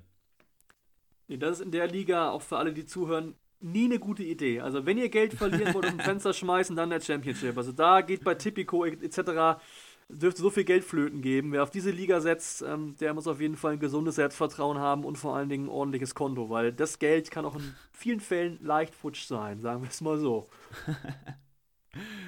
Cool, dann lass uns äh, zu den Überraschungsteams gehen. Sei es jetzt negativ, sei es positiv. Eins haben wir auch im Vorfeld schon ein bisschen angesprochen: Bristol City. Ähm, haben sich jetzt am Ende, sag ich mal, nicht mit Ruhm bekleckert, waren jetzt nie in der absolut akuten Abstiegsgefahr, aber trotzdem am Ende auf einem ähm, Platz 19 gelandet, der jetzt auch nicht ja, den Ansprüchen von Bristol City nach Logoänderungen und drum und dran entsprechen, mit dem er eigentlich so der Beginn einer neuen Phase, möglicherweise auch mit der Premier League, ähm, beginnen sollte. Ja, die wollen ja seit Jahren eigentlich hoch. Also sie haben mittlerweile absolut die Infrastruktur dafür. Im Frühjahr haben sie jetzt ihr State-of-the-Art Trainingsgelände eröffnet. Ähm, die Besitzer sind da auch eher auf Nachhaltigkeit aus. Also die, die Familie Lansdowne ist da ja im Hintergrund. Ähm, die sorgen schon viel für die Infrastruktur, haben das Stadion für wirklich viele, viele Millionen umgebaut, modernisiert. Ähm, sie bauen jetzt nebenan, glaube ich, noch eine Halle für Basketball oder sowas ähnliches, also ein Event, Event Center, Turnhalle, sowas in der Richtung. Ähm, also da passiert im Hintergrund schon viel. Nur auf dem Platz ist es aktuell nicht zu sehen. Ähm, auch vor der Saison hätte ich zum Beispiel gesagt, die haben auf jeden Fall eine Chance, ähm, was zu machen. Sie haben Mawson von Fulham geholt. Ähm, sie haben Chris Martin geholt, der bei Derby ja wirklich auch kein schlechter war. Wirklich Erfahrung für dieses Team mitgenommen. Sie haben äh, Session von Fulham ausgeliehen. Also da waren schon Spieler dabei, wo ich sage, ja, die haben Potenzial, aber sie haben auch extreme Verletzungssorgen gehabt. Ähm, zwischenzeitlich irgendwie zwölf Ausfälle, das haut er natürlich schon rein. Dann haben sie zu Saisonbeginn ja, einen relativ unerfahrenen Trainer gehabt. Also sie haben ähm, Dean Holden vom Assistenten zum Chef gemacht nach der Entlassung von Lee Johnson. Das ging zunächst auch richtig gut. Also am Anfang waren die und Redding ja zusammen richtig weit oben vorne wegmarschiert. Ähm, aber dann hat sich das alles wieder ja, ein bisschen ja, geebnet. Ne? Also dann hat man gemerkt, sie haben vielleicht doch überperformt. Ähm, wir haben ja vorher auch schon gesagt, Expected Points ganz schlecht. Ähm, generell war die Effizienz eigentlich der einzige Pluspunkt, den sie hatten. Alles andere war ja fast eher abstiegswürdig. Und ohne diese Punkte zu Saisonbeginn wäre das auch so passiert. Denn Nigel Pearsons ähm, Gewinnrate war ja noch schlechter als bei Dean Holden. Ähm, ja, sie haben Nigel Pearson aber auf jeden Fall behalten. Der wird also auch in die neue Saison gehen und die brauchen auf jeden Fall ein Rebuild. Also mit dem Kader werden die in der nächsten Saison überhaupt nichts werden. Wie gesagt, auch ein paar Leihspieler dabei gewesen. Ähm, da muss dringend was passieren. In der Vorsaison oder in den Vorsaisons ähm, war das eigentlich immer eher so ein ja, Ergänzen des Kaders. Ne? Also ein paar abgegeben, dann wieder was dazugeholt. Eigentlich relativ stabil über die Jahre. Auch lange ja Lee Johnson als Trainer gehabt. Ähm, aber was Lee Johnson fehlte, war dieser entscheidende Schritt. Mal mehr Konstanz, weil Johnson ist ja auch als Streaky Johnson bekannt, also für einen Trainer, der extreme Serien schafft. Sowohl positiv als auch negativ. So, und genau das ist bei Bristol City immer wieder passiert. Ähm, und da haben die Besitzer oder die sportliche Leitung irgendwann gesagt: Nee, Leute, ähm, das war's dann jetzt mal äh, mit, mit dir und äh, dass wir mal mehr Konstanz reinkriegen. Haben sie natürlich dann für die günstige Variante entschieden, weil sie genau wussten, Dean Hoden wird nicht sonst welche Spieler fordern als ehemalige Assistenz. Ähm, da wäre Chris Hutton sicherlich Vordan der gewesen, der ja im Juli fast schon da gewesen wäre, also Juli 2020, ähm, aber dann doch irgendwie Abstand genommen hat. Ähm, ja, ich bin gespannt. Ähm, der CEO Mark Ashton ist ja jetzt auch weg. Äh, der ist zu ähm, Ipswich, meine ich, gegangen. Ähm, also auch da wird es Veränderungen geben. Also spannende Zeit bei Bristol City, aber die müssen auf jeden Fall was tun, müssen das Team umbauen. Ja, absolut richtig. Also die Werte von Bristol City sind echt bodenlos. Ich habe wirklich in der Liga selten so schwache Werte von einem Team komprimiert gesehen. Äh, da kommen zum einen die meisten Standardgegentore, dann die wenigsten Expected Goals, also die zu erwartenden Tore aus den Chancen, die man kreiert hat, auch die wenigsten kreierten Torchancen. Ähm, zudem dann ja eben in den wenigsten Expected Goals geendet, weil man eben auch die wenigsten Schüsse aus dem Spiel und generell auch auf des Gegners Tor abgegeben hat. Äh, dazu kommt, dass man die meisten Schüsse aufs eigene Tor bekommen hat. Ähm, und auch in der Offensive, um das nochmal ein bisschen zu verdeutlichen, man hat 6,8 Mal pro Spiel aufs Tor geschossen. Ähm, ein Platz davor ist Sheffield Wednesday, die jetzt sang- und klanglos als letzter abgestiegen sind. Die haben fast eineinhalb, mehr, äh, eineinhalb Mal öfter aufs Tor geschossen pro Spiel. Also sind wirklich extrem schwache Werte dazu, auch die zweitmeisten Expected Goals Against, also die zweitmeisten zu erwartenden Gegentore. Ähm, auch hier deutlich mehr als die, die man eigentlich am Ende kassiert hat. Man wäre auch letzter in der Expected Points Tabelle, also zeigt schon die Gesamtperformance. War wirklich bodenlos. Man kann es eigentlich nicht anders sagen. Äh, man hat eigentlich gar keine Lösungen gefunden, ist als schlechtestes Team in der Liga auch gerankt im Eindringen in den gegnerischen 16er. Ähm, also, wie gesagt, keine spielerischen Lösungen. Und dazu die Standard-Schwäche defensiv war auch offensiv so ein bisschen da. Also auch offensiv konnte man Standards nicht wirklich was bewegen. Ähm, ein wichtiger Faktor ist für mich, Flo, das kannst du ja gleich vielleicht mal kurz bestätigen, äh, der Abgang von Niklas Eliasson im Sommer, den man für 3 Millionen äh, Euro quasi verschenkt hat an Olympique Nîmes in die Ligue 1, wo er auch ja, ganz gut zum Zug kommt, aber jetzt auch noch nicht so wahnsinnig eingeschlagen hat. Aber der gerade im letzten Jahr, ähm, wo wir ihn auch immer mal wieder betrachtet haben, wahnsinnig gute Werte gerade im Kreieren von Chancen hatte. Ja, also der hat, glaube ich, einfach nicht ins System mehr gepasst von Dean Hoden. Deswegen haben sie ihn abgegeben. Der hat nämlich auf Dreierkette 3-5-2 gesetzt. Auf Außen haben dann die eigentlichen Außenverteidiger gespielt in diesem Fünfer-Mittelfeld. Und Eliasson war ja dann schon eher ein offensiv denkender Spieler. Deswegen ähm, hat er da natürlich nicht so wirklich mehr reingepasst. Ähm, und ja, also für mich unverständlich in der Vorsaison war er auch, ich glaube, Top 3 Vorlagengeber. Ähm, also war auf jeden Fall weit oben dabei, was die Werte angeht. Und so einen Spieler gibst du ab. Ähm, ja, war sehr bemerkenswert für mich. Darüber haben wir damals auch schon gesprochen gehabt. Ähm, dass es bemerkenswert genau, ist, dass der weg ist.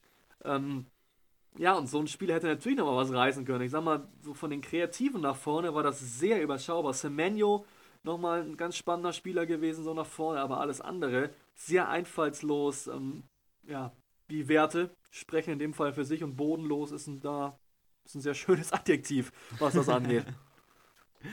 genau, äh, du hast es auch gerade schon gesagt, einziger positiver Punkt, ähm, die beste Chancenwertung in der Liga, generell eine sehr hohe Schussgenauigkeit bei den beiden Stürmern Didiu und äh, auch Naki Wells, ähm, die auch zusammen 18 Tore erzielt haben, aber sonst war da nicht wirklich was zu holen ähm, und eine super Chancenverwertung und auch generell eine hohe Schussgenauigkeit, um genau zu sein, die beste Schussgenauigkeit aller Stürmer in der Liga ähm, haben die beiden Stürmer Lucas Joao und ja, gut, ist nicht ein richtiger Stürmer, offensiver Mittelfeldspieler Yaku Meite vom FC Reading. Ein anderes Team, was uns beide ein bisschen überrascht hat in der aktuellen Saison, die wir auch nochmal kurz besprechen wollen. Ja, gerne. Also Reading hat ja in der Vorsaison relativ weit unten gespielt. Ähm, wie eigentlich immer seit dem dramatischen Playoff-Finale gegen Huddersfield 2017, wo sie im Elfmeterschießen ja verloren haben. Ähm, und dann, ich glaube, zwei Wochen vor Saisonbeginn den Trainer ausgetauscht, Mark Bowen rausgeworfen und Vielko Paunovic geholt aus der MLS von Chicago Fire, also ehemaliger Trainer von äh, Schweinsteiger. Paunovic ähm, war quasi ja der erste, mm, der erste Mensch, der so mit ähm, ja, mit dem Simeone in Kontakt gekommen ist, was Training angeht. Also die beiden haben sich ein Zimmer geteilt in Spanien Und äh, der Simeone hat äh, dann Paunovic immer einbezogen, ihm seine Inhalte fürs Training und so gezeigt.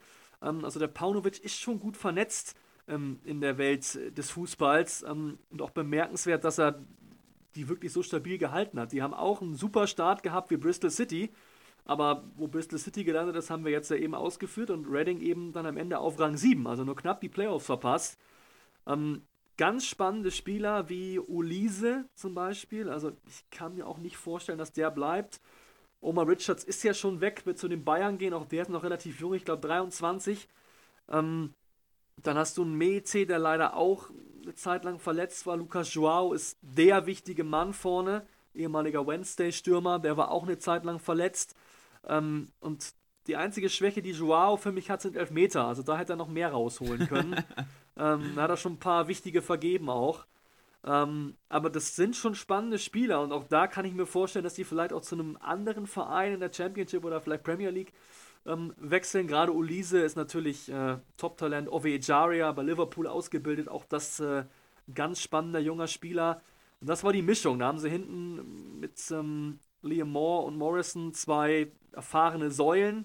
Ähm, Morrison hat jetzt auch verlängert für ein Jahr nochmal. Ähm, und im Tor Raphael auch ein Top-Keeper, der sich schon einige Male bewahrt hat. Gerade in der Vorsaison hat er ihn wirklich Punkte gerettet.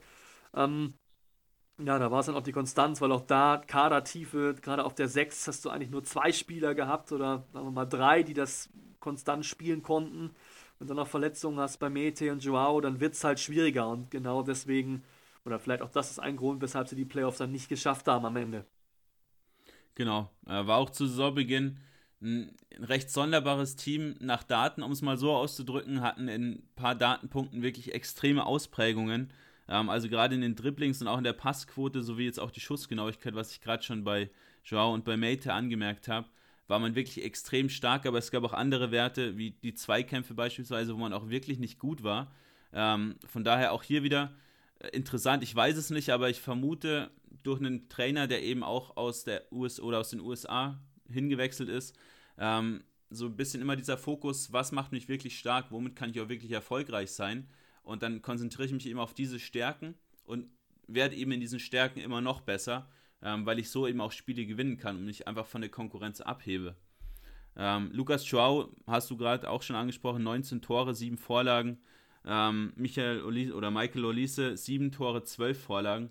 So die zwei offensiven Heilsbringer mit Mate zusammen. Haben auch beide über eine Torschuss kreiert pro Spiel, also zeigt auch diese Kreativität. Ähm, Joao übrigens auch zweimal für, schon für die portugiesische Nationalmannschaft aufgelaufen ähm, in 2015. Ähm, denke auch, dass es den vielleicht auch in die Premier League ziehen könnte.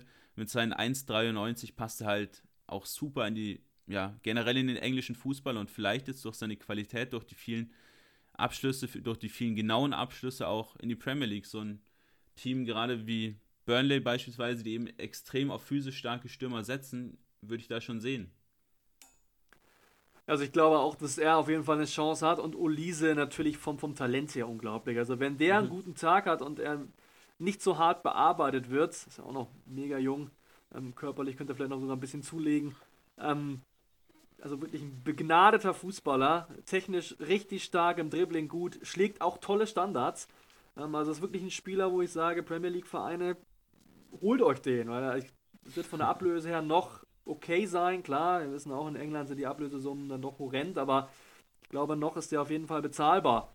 Ähm, und dann vielleicht irgendwie sagen, wir holen den jetzt, leihen ihn nochmal ein Jahr in die Championship aus und dann hast du danach einen richtig, richtig starken jungen Spieler.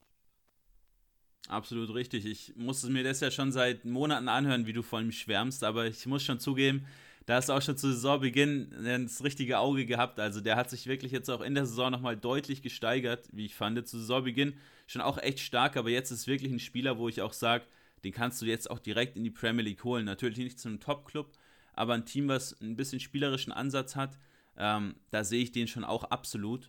Ähm, und hat ja auch auf der 10 gespielt in der Regel, teilweise auch im Außen, aber vor allem auch auf der 10. Ähm, und da würde ich gerne noch, was ich dir auch im Vorfeld schon gesagt habe, einen Spieler mit reinwerfen, der jetzt thematisch nicht reinpasst, weil wir über QPA nicht sprechen werden. Aber Ilias Chair, ähm, du hast mir vorhin ähm, dankenswerterweise die Aussprache richtig beigebracht. Ähm, der Zehner von QPA, den ich hier einfach nochmal kurz nennen wollen würde, weil der extrem starke Werte bei den Expected Assists hat. Kommt auf vier Torvorlagen in der Saison, aber auf 18 Expected Assists. Also die Vorlagen, die er gegeben hat, waren wahnsinnig gut und auch wahnsinnig ähm, in der Quantität. Ähm, wurden dann teilweise oder in der in Großzahl wirklich auch nicht verwandelt natürlich, sonst wäre er bei deutlich mehr Assists, aber ist auf jeden Fall ein Spieler, Ilias Khair, ähm, Nummer 10 von QPR, den ihr mal im Kopf haben solltet. Ähm, eben aufgrund dieses wahnsinnig guten Stats und auch ein super Dribbler mit vielen, mit fünf oder sechs erfolgreichen Dribblings auch pro Spiel. Ja, also QPR hat sich zum Ende auch noch ein bisschen gefangen. Zwischendurch hatten die echt Probleme. Ähm, die haben natürlich enormen Verlust an Qualität vorne gehabt. Ähm, alleine, dass Eze ähm, mhm. weggegangen ist, hat den natürlich wirklich geschadet. Ähm, ja, dann hast du Wells schon im Winter verloren. Also Usai offensiv. Samuel nach, nach genau, äh, sei Samuel dann noch weg. Ja. Genau. Ja, also richtig Qualität verloren. Ähm, und defensiv waren sie in der Vorsaison ja auch schon also richtig anfällig. Ja, meistens, ich glaube, irgendwie 120 Tore gefallen in den Spielen von denen. Also 60 für, 60 dagegen. Also da war richtig was los. Ähm, so, und diese Balance hat ihnen in der Vorsaison schon gefehlt und dann hast du die offensive Balance eben nicht dagegen halten können. Deswegen war es halt eine schwierige Saison zum Ende hin, haben sie es noch ein bisschen besser unter Kontrolle bekommen, aber ja, jetzt nicht einen riesen Fortschritt gemacht in der Saison, würde ich mal behaupten. Genau, ein anderes Team, über was wir nochmal kurz sprechen sollten, was wir im Vorfeld jetzt nicht besprochen haben, dass wir, dass wir die anreißen, aber die wahnsinnig gute Werte haben, äh, sind die Blackburn Rovers nicht nur aufgrund von Adam Armstrong, der mit 28 Saisontoren sich dann Kopf an Kopf Rennen mit Ivan Tony geliefert hat, ähm, sondern auch der generelle Kader, der, der generelle Spieleran Spielansatz extrem ja, spielerisch auch wieder geprägt für ein Team, was jetzt nur auf Platz 15 steht in der Championship, auch ein bisschen überraschend vielleicht. Ähm, aber die drittmeisten Expected Goals, auch der drittmeiste Ballbesitz der kompletten Liga und auch die zweitmeisten Schüsse, also zeigt schon, wohin da die Richtung geht bei Blackburn, die sich wirklich auch darauf fokussieren, einen schönen Angriffsfußball zu spielen. Ähm, auch viele Schlüsselpässe, viele Schnittstellenpässe, viele Dribblings. Ähm, also wie jetzt Norwich oder auch wie Brentford einfach den Fokus auf die Offensive gelegt. Ähm, deshalb auch 65 Saisontore haben eine recht positive Torbilanz. Ähm, aber am Ende, am Ende des Tages dann wirklich in den wichtigen Momenten auch die Spiele verloren. Deshalb fehlen da auch viele Punkte obwohl man nach Expected Points auch ein bisschen besser dastehen würde, als man es jetzt eigentlich tut. Ja, die haben ein Konstanzproblem gehabt. Auch da war Verletzungssorgen ein großes Problem, wie bei so vielen Vereinen in dieser wahnsinnigen Saison mit 13 englischen Wochen, ohnehin ja 46 Spieltagen. Ähm, da hatten sie teilweise noch, noch Corona-Probleme. Ähm, ja, und also das ist ganz spannend. Die haben diese, diese Zeit eigentlich optimal genutzt. Ähm, sie waren, das hat Bradley Johnson zu Saisonbeginn mal gesagt, waren fit durch die Vorsaison, weil die Pause ja auch marginal war. Also ein paar Wochen, mehr war da gar nicht zwischen. Das heißt, die, die läuferischen Werte waren noch gut und dann haben sie diese Vorbereitungszeit dafür genutzt, ihr Offensivspiel zu beleben. Sie haben vorher ja, viel über Umschalten gelöst, sind jetzt aber zu einem aktiveren Team geworden.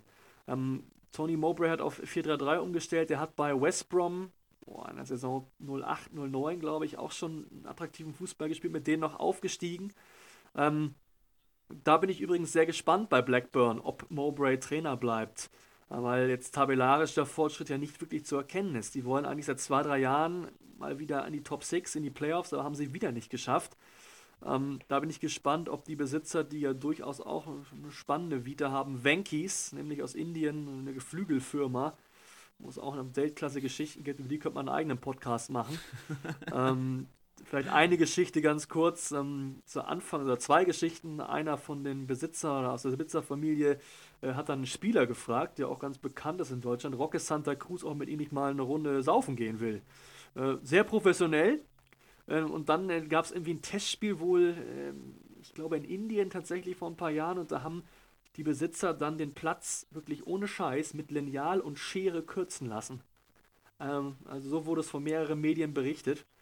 Das ist schon sensationell, also was Wenkis da so veranstaltet hat. Noch getoppt durch einen Werbespot, wo Spieler dann Fastfood essen und so. Ähm, ja, also ganz spannend und die haben sich mittlerweile zurückgezogen, ist auch gemäßigter geworden. Also der Verein läuft wieder deutlich stabiler und, und, und ruhiger. Aber trotzdem für mich die Frage, ob Mowbray weitermachen darf. Weil, wie gesagt, die tabellarische Entwicklung ist so nicht zu sehen, auch wenn es spielerisch nach vorne gegangen ist, aber die Konstanz ist weiterhin problematisch. Ja, spannend. Ähm, die Verletzungssorgen sehe ich da auch ganz ja, gravierend. Gerade Bradley Deck muss, äh, muss man da nennen, der sich erst das Kreuzband gerissen hat, damit dann über ein Jahr ausgefallen ist, fast 50 Spiele verpasst hat und sich dann ja drei Monate später wieder das Kreuzband gerissen hat und jetzt auch seitdem natürlich wieder ausfällt. Ähm, ist eigentlich der wichtige Spieler in deinem Team, ähm, den du auch ja nicht ansatzweise ersetzen kannst. Ja, das war, das Spiel habe ich auch kommentiert, das war gegen Brentford, ganz unglückliche Szene. Raya legt sich den Ball zu weit vor, im Rücken sieht ihn nicht. Duck kommt von hinten an und Raya stellt, die, stellt das Bein rein und Duck bleibt im Rasen hängen, wird wieder vom Platz getragen. Ich habe auch den ersten Kreuzbandriss live kommentiert. Das war einen Tag vor Weihnachten äh, gegen Wigan, Lancashire Derby. Ähm, da hast du sofort gehört, wie der geschrien hat, im, damals noch in einem vollen Stadion. Also, das ist echt eine ganz bittere Verletzungsgeschichte und der ist auch erst Mitte 20. Ähm, ich hoffe für den, weil es wirklich ein guter Kicker ist, der sich hochgearbeitet hat über die Ligen, dass der nochmal in den Genuss kommt, vielleicht irgendwann in seinem Leben Premier League zu spielen und das Niveau überhaupt wieder erreicht, was er mal gehabt hat, wo er nämlich sicherlich Premier League hätte spielen können. Ja, sehe ich absolut genauso. Jetzt hat man die Lücke oder generell die kreative Lücke so ein bisschen füllen können mit Harvey Elliott, ähm, der auch mit sieben Toren und elf Vorlagen, einer sehr guten Chancenerwertung und auch über zweieinhalb Schnittstellenpässen da ja extrem viel kreiert hat, extrem wertvoll war fürs Offensivspiel. Der wird ja vermutlich zurückgehen nach Liverpool, oder? Ja, da bin ich mir ziemlich sicher, dass er da dahin zurückgehen wird. Ähm, ich kann mir nicht vorstellen, dass Blackburn ihn halten kann. Ähm, und wenn, wird er vielleicht in die Premier League ausgehen, um ja bei ihm auch mehr Entwicklung herbeizuführen, um ihn näher an Liverpool heranzuführen. Ja, äh, sehe ich ähnlich. Ein anderer Spieler, den ich auch nochmal gerne nennen würde, wegen einem besonderen Stat, ist Ben Brereton. Äh, auch ein Talent, was jetzt auch so ein bisschen stehen geblieben ist in meiner subjektiven Wahrnehmung, ähm, der sich jetzt auch nicht ja, hochspielen konnte zu einem anderen Verein, nachdem er da vor zwei, drei Jahren auch ordentlich gehypt wurde. Äh, mit sieben Second Assists, also Toreinleitungen, der Vorlage zum Vorlagengeber, auch mit Abstand der beste Wert in der Liga. Ähm, da sieht man schon, wie Blackburn jetzt trotz Platz 15 wirklich ähm, extrem spielerisch versucht zu agieren und damit auch, ja, zumindest halbwegs erfolgreich ist. Also ich sehe die schon auch in der neuen Saison, wenn die den Kader ein bisschen zusammenhalten können, was aber schwierig wird mit, mit Adam Armstrong und mit ähm, auch Elliott, die da wahrscheinlich gehen werden. Äh, Armstrong, habe ich gehört, ist mit ja, diversen Premier League Clubs schon so ein bisschen in Verhandlungen. Newcastle, die wollen ihn zurück, wo er auch schon mal war als ja, Jugendkicker. Ähm, ja, wird schon schwierig, denke ich, gerade auch, weil Deck bestimmt auch wieder ja, bis Weihnachten in etwa ausfallen wird. Ja, definitiv. Bis dahin wird er fehlen. Holtby war zum Beispiel auch ein wichtiger Faktor, hat sich dann auch verletzt zwischendurch. Der Vertrag läuft, glaube ich, aus jetzt im Sommer. Also nichts gelesen, ob er verlängert wird. Ähm, ja, vielleicht verlieren sie da den nächsten Spieler, ähm, der auch für diese offensive Rolle echt, echt ganz gut gemacht war, ne, auf der Achterposition. Ähm, also es wird, Blackburn wird spannend. Also wenn sie den Kader ansatzweise halten können, vielleicht können sie auch nochmal dann von der Armstrong-Ablöse auch davon ausgehe, dass er in die Premier League geht. Newcastle wäre folgerichtig in meinen Augen. Da hat er noch was zu beweisen. Da wurde er als Jugendlicher nämlich weggeschickt, weil er als Jugendlicher. Also hat es den Durchbruch einfach nicht geschafft. Genau übrigens wie auch Ivan Tony. Die kennen sich auch von damals. Ähm, beide bei Newcastle gescheitert, wobei jetzt Steve Bruce ja auch nicht gerade der Offensivtrainer ist. Ne? Und, auch nicht, und auch nicht der Trainer für junge Talente, würde ich mal behaupten. Da musst du eher 28, 28 Jahre und ein Holzhacker sein, um sich bei, Street, äh, bei Steve Bruce durchzusetzen. Wobei man ja auch nicht weiß, wie lange der es dann noch macht. Ne? Also da ist die Stimmung mittlerweile ja auch nicht mehr mega. Ja. Ne? Ja, Newcastle ist auch so eine Thematik. Ähm, ähm, da wir werden auch gleich auf ein paar verrückte Besitzer kommen. Da schließt sich Newcastle ja eigentlich ja, direkt dran an. Ähm, aber da wollen wir jetzt nicht zu weit aus und sollen ja um die Championship gehen heute. Ähm, aber es ist eine schöne Überleitung zum Abstiegskampf, mit dem wir jetzt auch schließen wollen. Ähm, mit dem letzten Wochenende. Und zwar kam es zum Spiel zwischen Derby und auch Sheffield Wednesday, ähm, wo es quasi im direkten Duell um den Abstieg ging. Äh, Sheffield Wednesday mit einem recht verrückten Besitzer, Chansiri, ähm, wo du auch gleich nochmal ein, zwei Stories erzählen darfst, bitte. Ähm, ist wirklich witzig, was du da so auf Petto hast zu dem.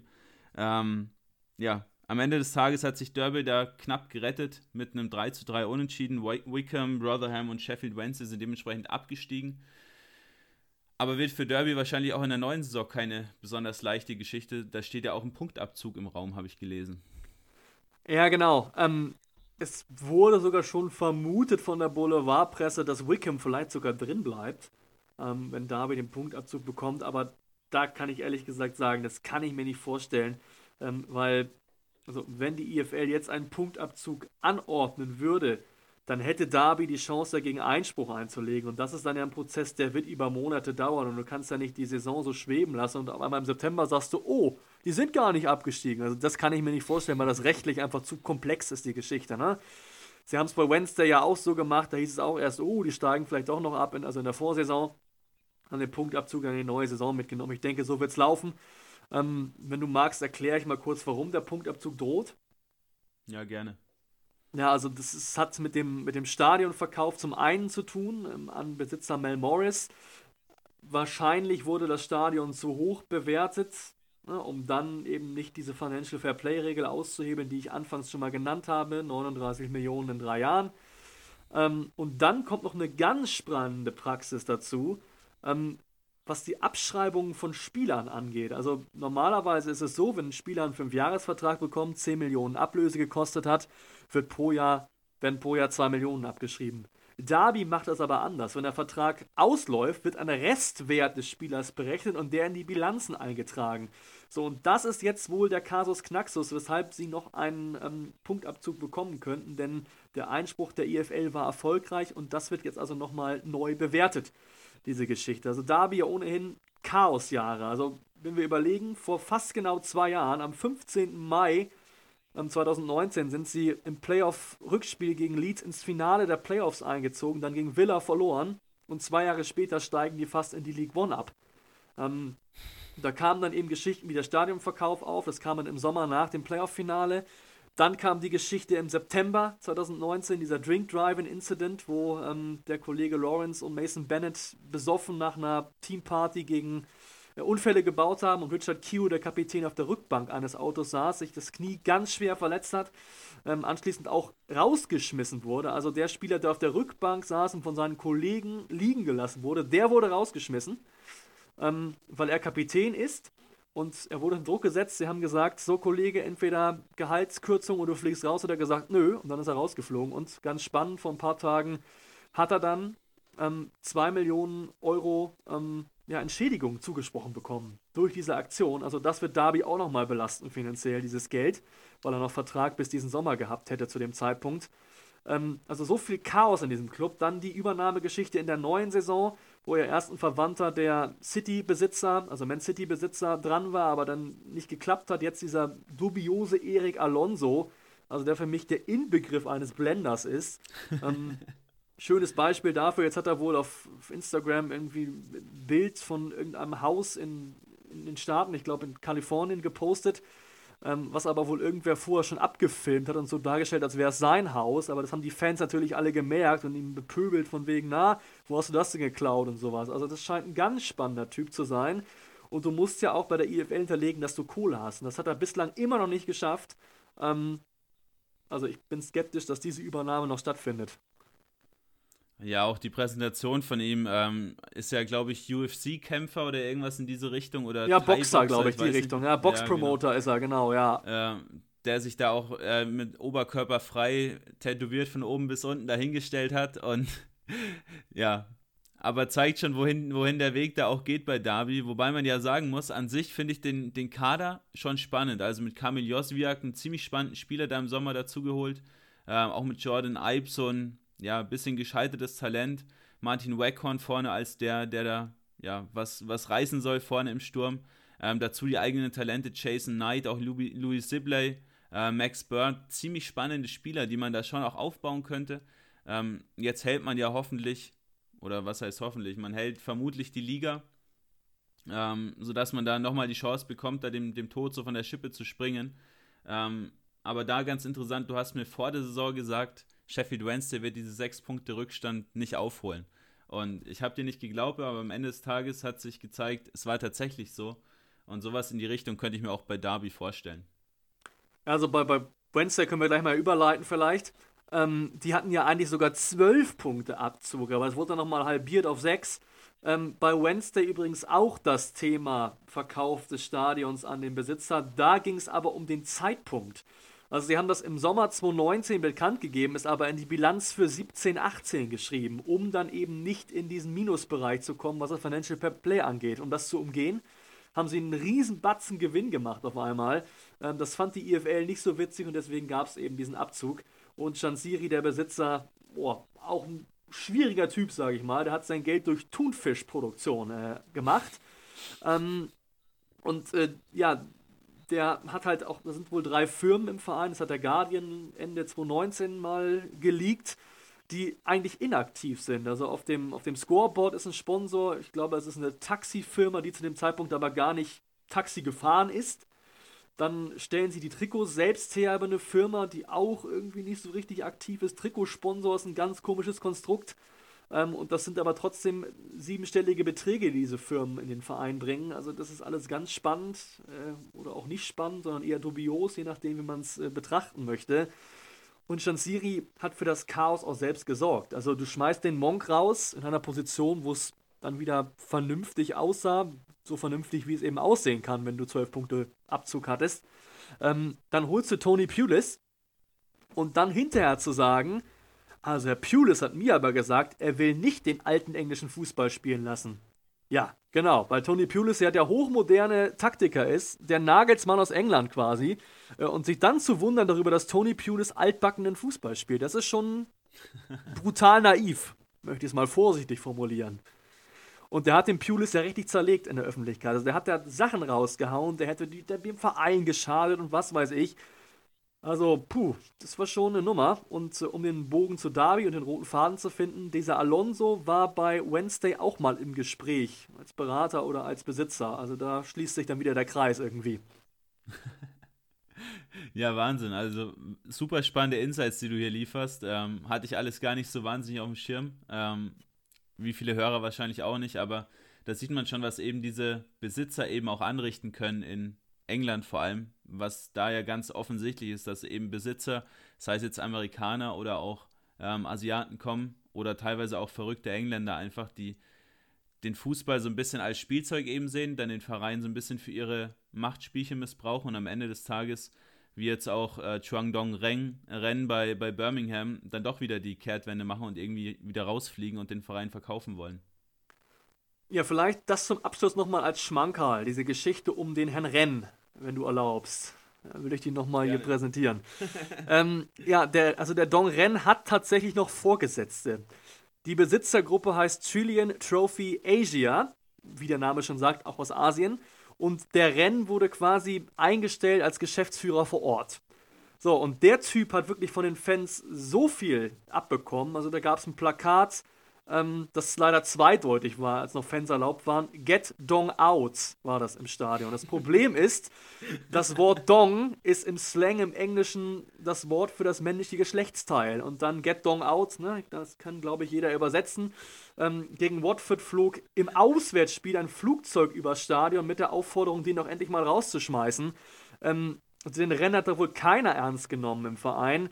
Der ist in der Vorsaison teilweise im Trainingsanzug als Geschäftsführer auf den Platz gekommen. Also spätestens da war seine Autorität weg. Ähm, ehemalige Mitarbeiter berichten, dass die, die Stimmung im Verein echt schlecht sein soll. Einige aus der Academy sind gegangen. Aus der Academy kommt ja auch Jude Bellingham. Ähm, ja, dass es einfach nicht respektvoll da abgeht. Ähm, und dann kam ja die absolute Krönung. Dann kam die Geschichte um Aitor Karanka und die Entlassung. Ähm, da war es so, Karanka hat mit dem Team überhaupt keinen Draht mehr gehabt. Also nach der Entlassung hat äh, Harley Dean ihn so veräppelt nach dem Torjubel, hat die Schulterzucken von Karanka nachgemacht, der Torjubel, weil der im Interview davor irgendwie 40 Mal, im letzten Interview 40 Mal mit der Schulter gezuckt hat. Ähm, da war klar, das Tuch ist zerrissen, aber die Entlassung war mehr als kurios. Es war nämlich ein Lunch äh, zum Geburtstag von Herrn Renn. Ähm, und da wusste Karanka wohl schon, jo, das war's für mich. Trotzdem musste er da noch antanzen. Und dann hat der Renn ihn allen Ernstes in den höchsten Tönen gelobt, was er für ein toller Trainer wäre, obwohl er da de facto eigentlich schon entlassen war. Daraufhin ist Karanga wohl rausgerannt, war nicht mehr gesehen, hat noch irgendwie eine spitze Bemerkung Richtung Spieler abgelassen. Ja, und das war dann das Kapitel Karanka und ich glaube auch darüber ist Renn dann gestolpert, weil das einfach von den Trainern her nicht funktioniert hat. Er war ja nicht der Erste. In den letzten Jahren haben die so viele Trainer verschlissen und das fing an Damals mit der Entlassung von Gary Rowett 2016, wo sie eigentlich in Playoff-Nähe waren, die neuen Besitzer aber gesagt haben, nö, wir brauchen einen großen Namen, haben dann Zola geholt. ähm, auch noch Redknapp und da wären sie auch fast abgestiegen. Da fing das ganze Dilemma nämlich an. Also es geht Jahre zurück bei Birmingham und wäre jetzt auch fast wieder schief gegangen. Ohne, ohne Liboya wären die abgestiegen, denke ich mal.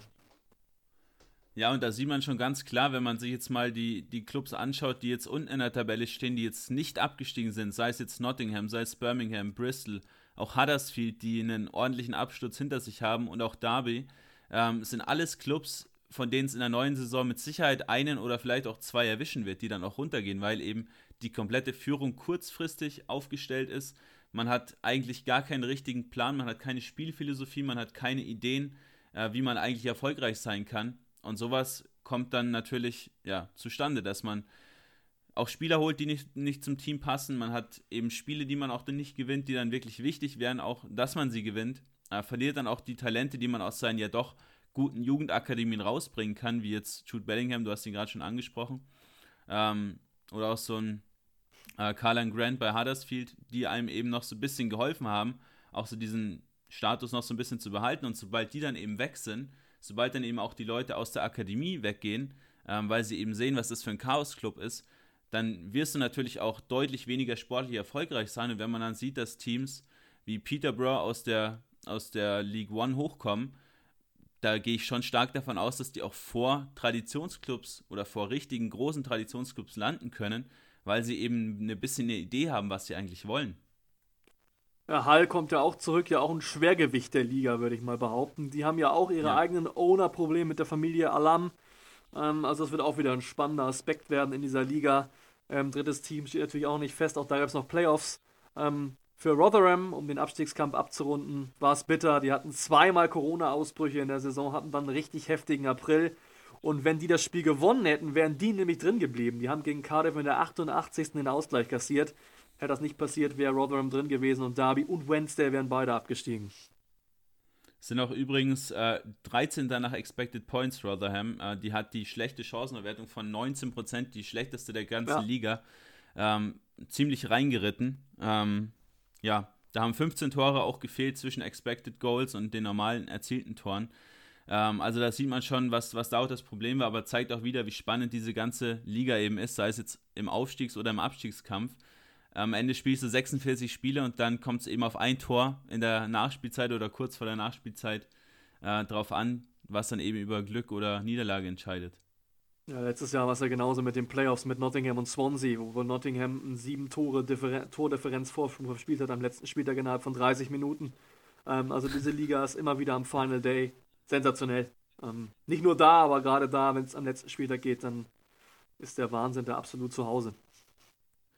Genau, also uns bleibt nur zu sagen, wir können euch auf jeden Fall ans Herz legen, die Playoffs ähm, zu verfolgen bei Sport Digital Fußball, auch bei der Zone äh, werden die live übertragen.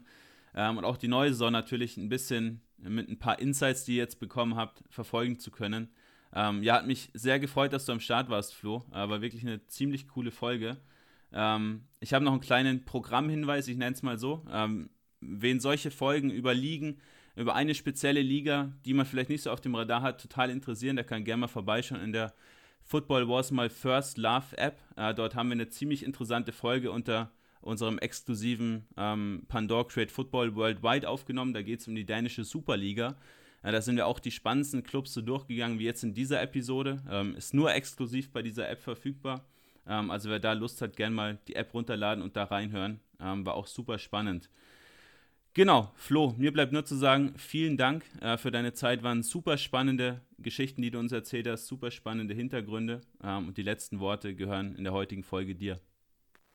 Ja, vielen Dank äh, für die Einladung auf jeden Fall. Ich hoffe, äh, es war trotz der Länge ein bisschen unterhaltsam. Ähm, und ich freue mich natürlich auch auf die Playoffs. Ähm, werden auch mit Fans wahrscheinlich wieder, also packende Spiele werden zwar nicht volles Haus, aber ja, das werden, also da wird Stimmung sein. Ich habe es bei 2000 Fans schon gemerkt, dass da was anderes los ist. Also das wird nochmal eine ganz tolle Geschichte werden für viele, die das vermissen. Auf jeden Fall auch das ein Grund, das zu schauen.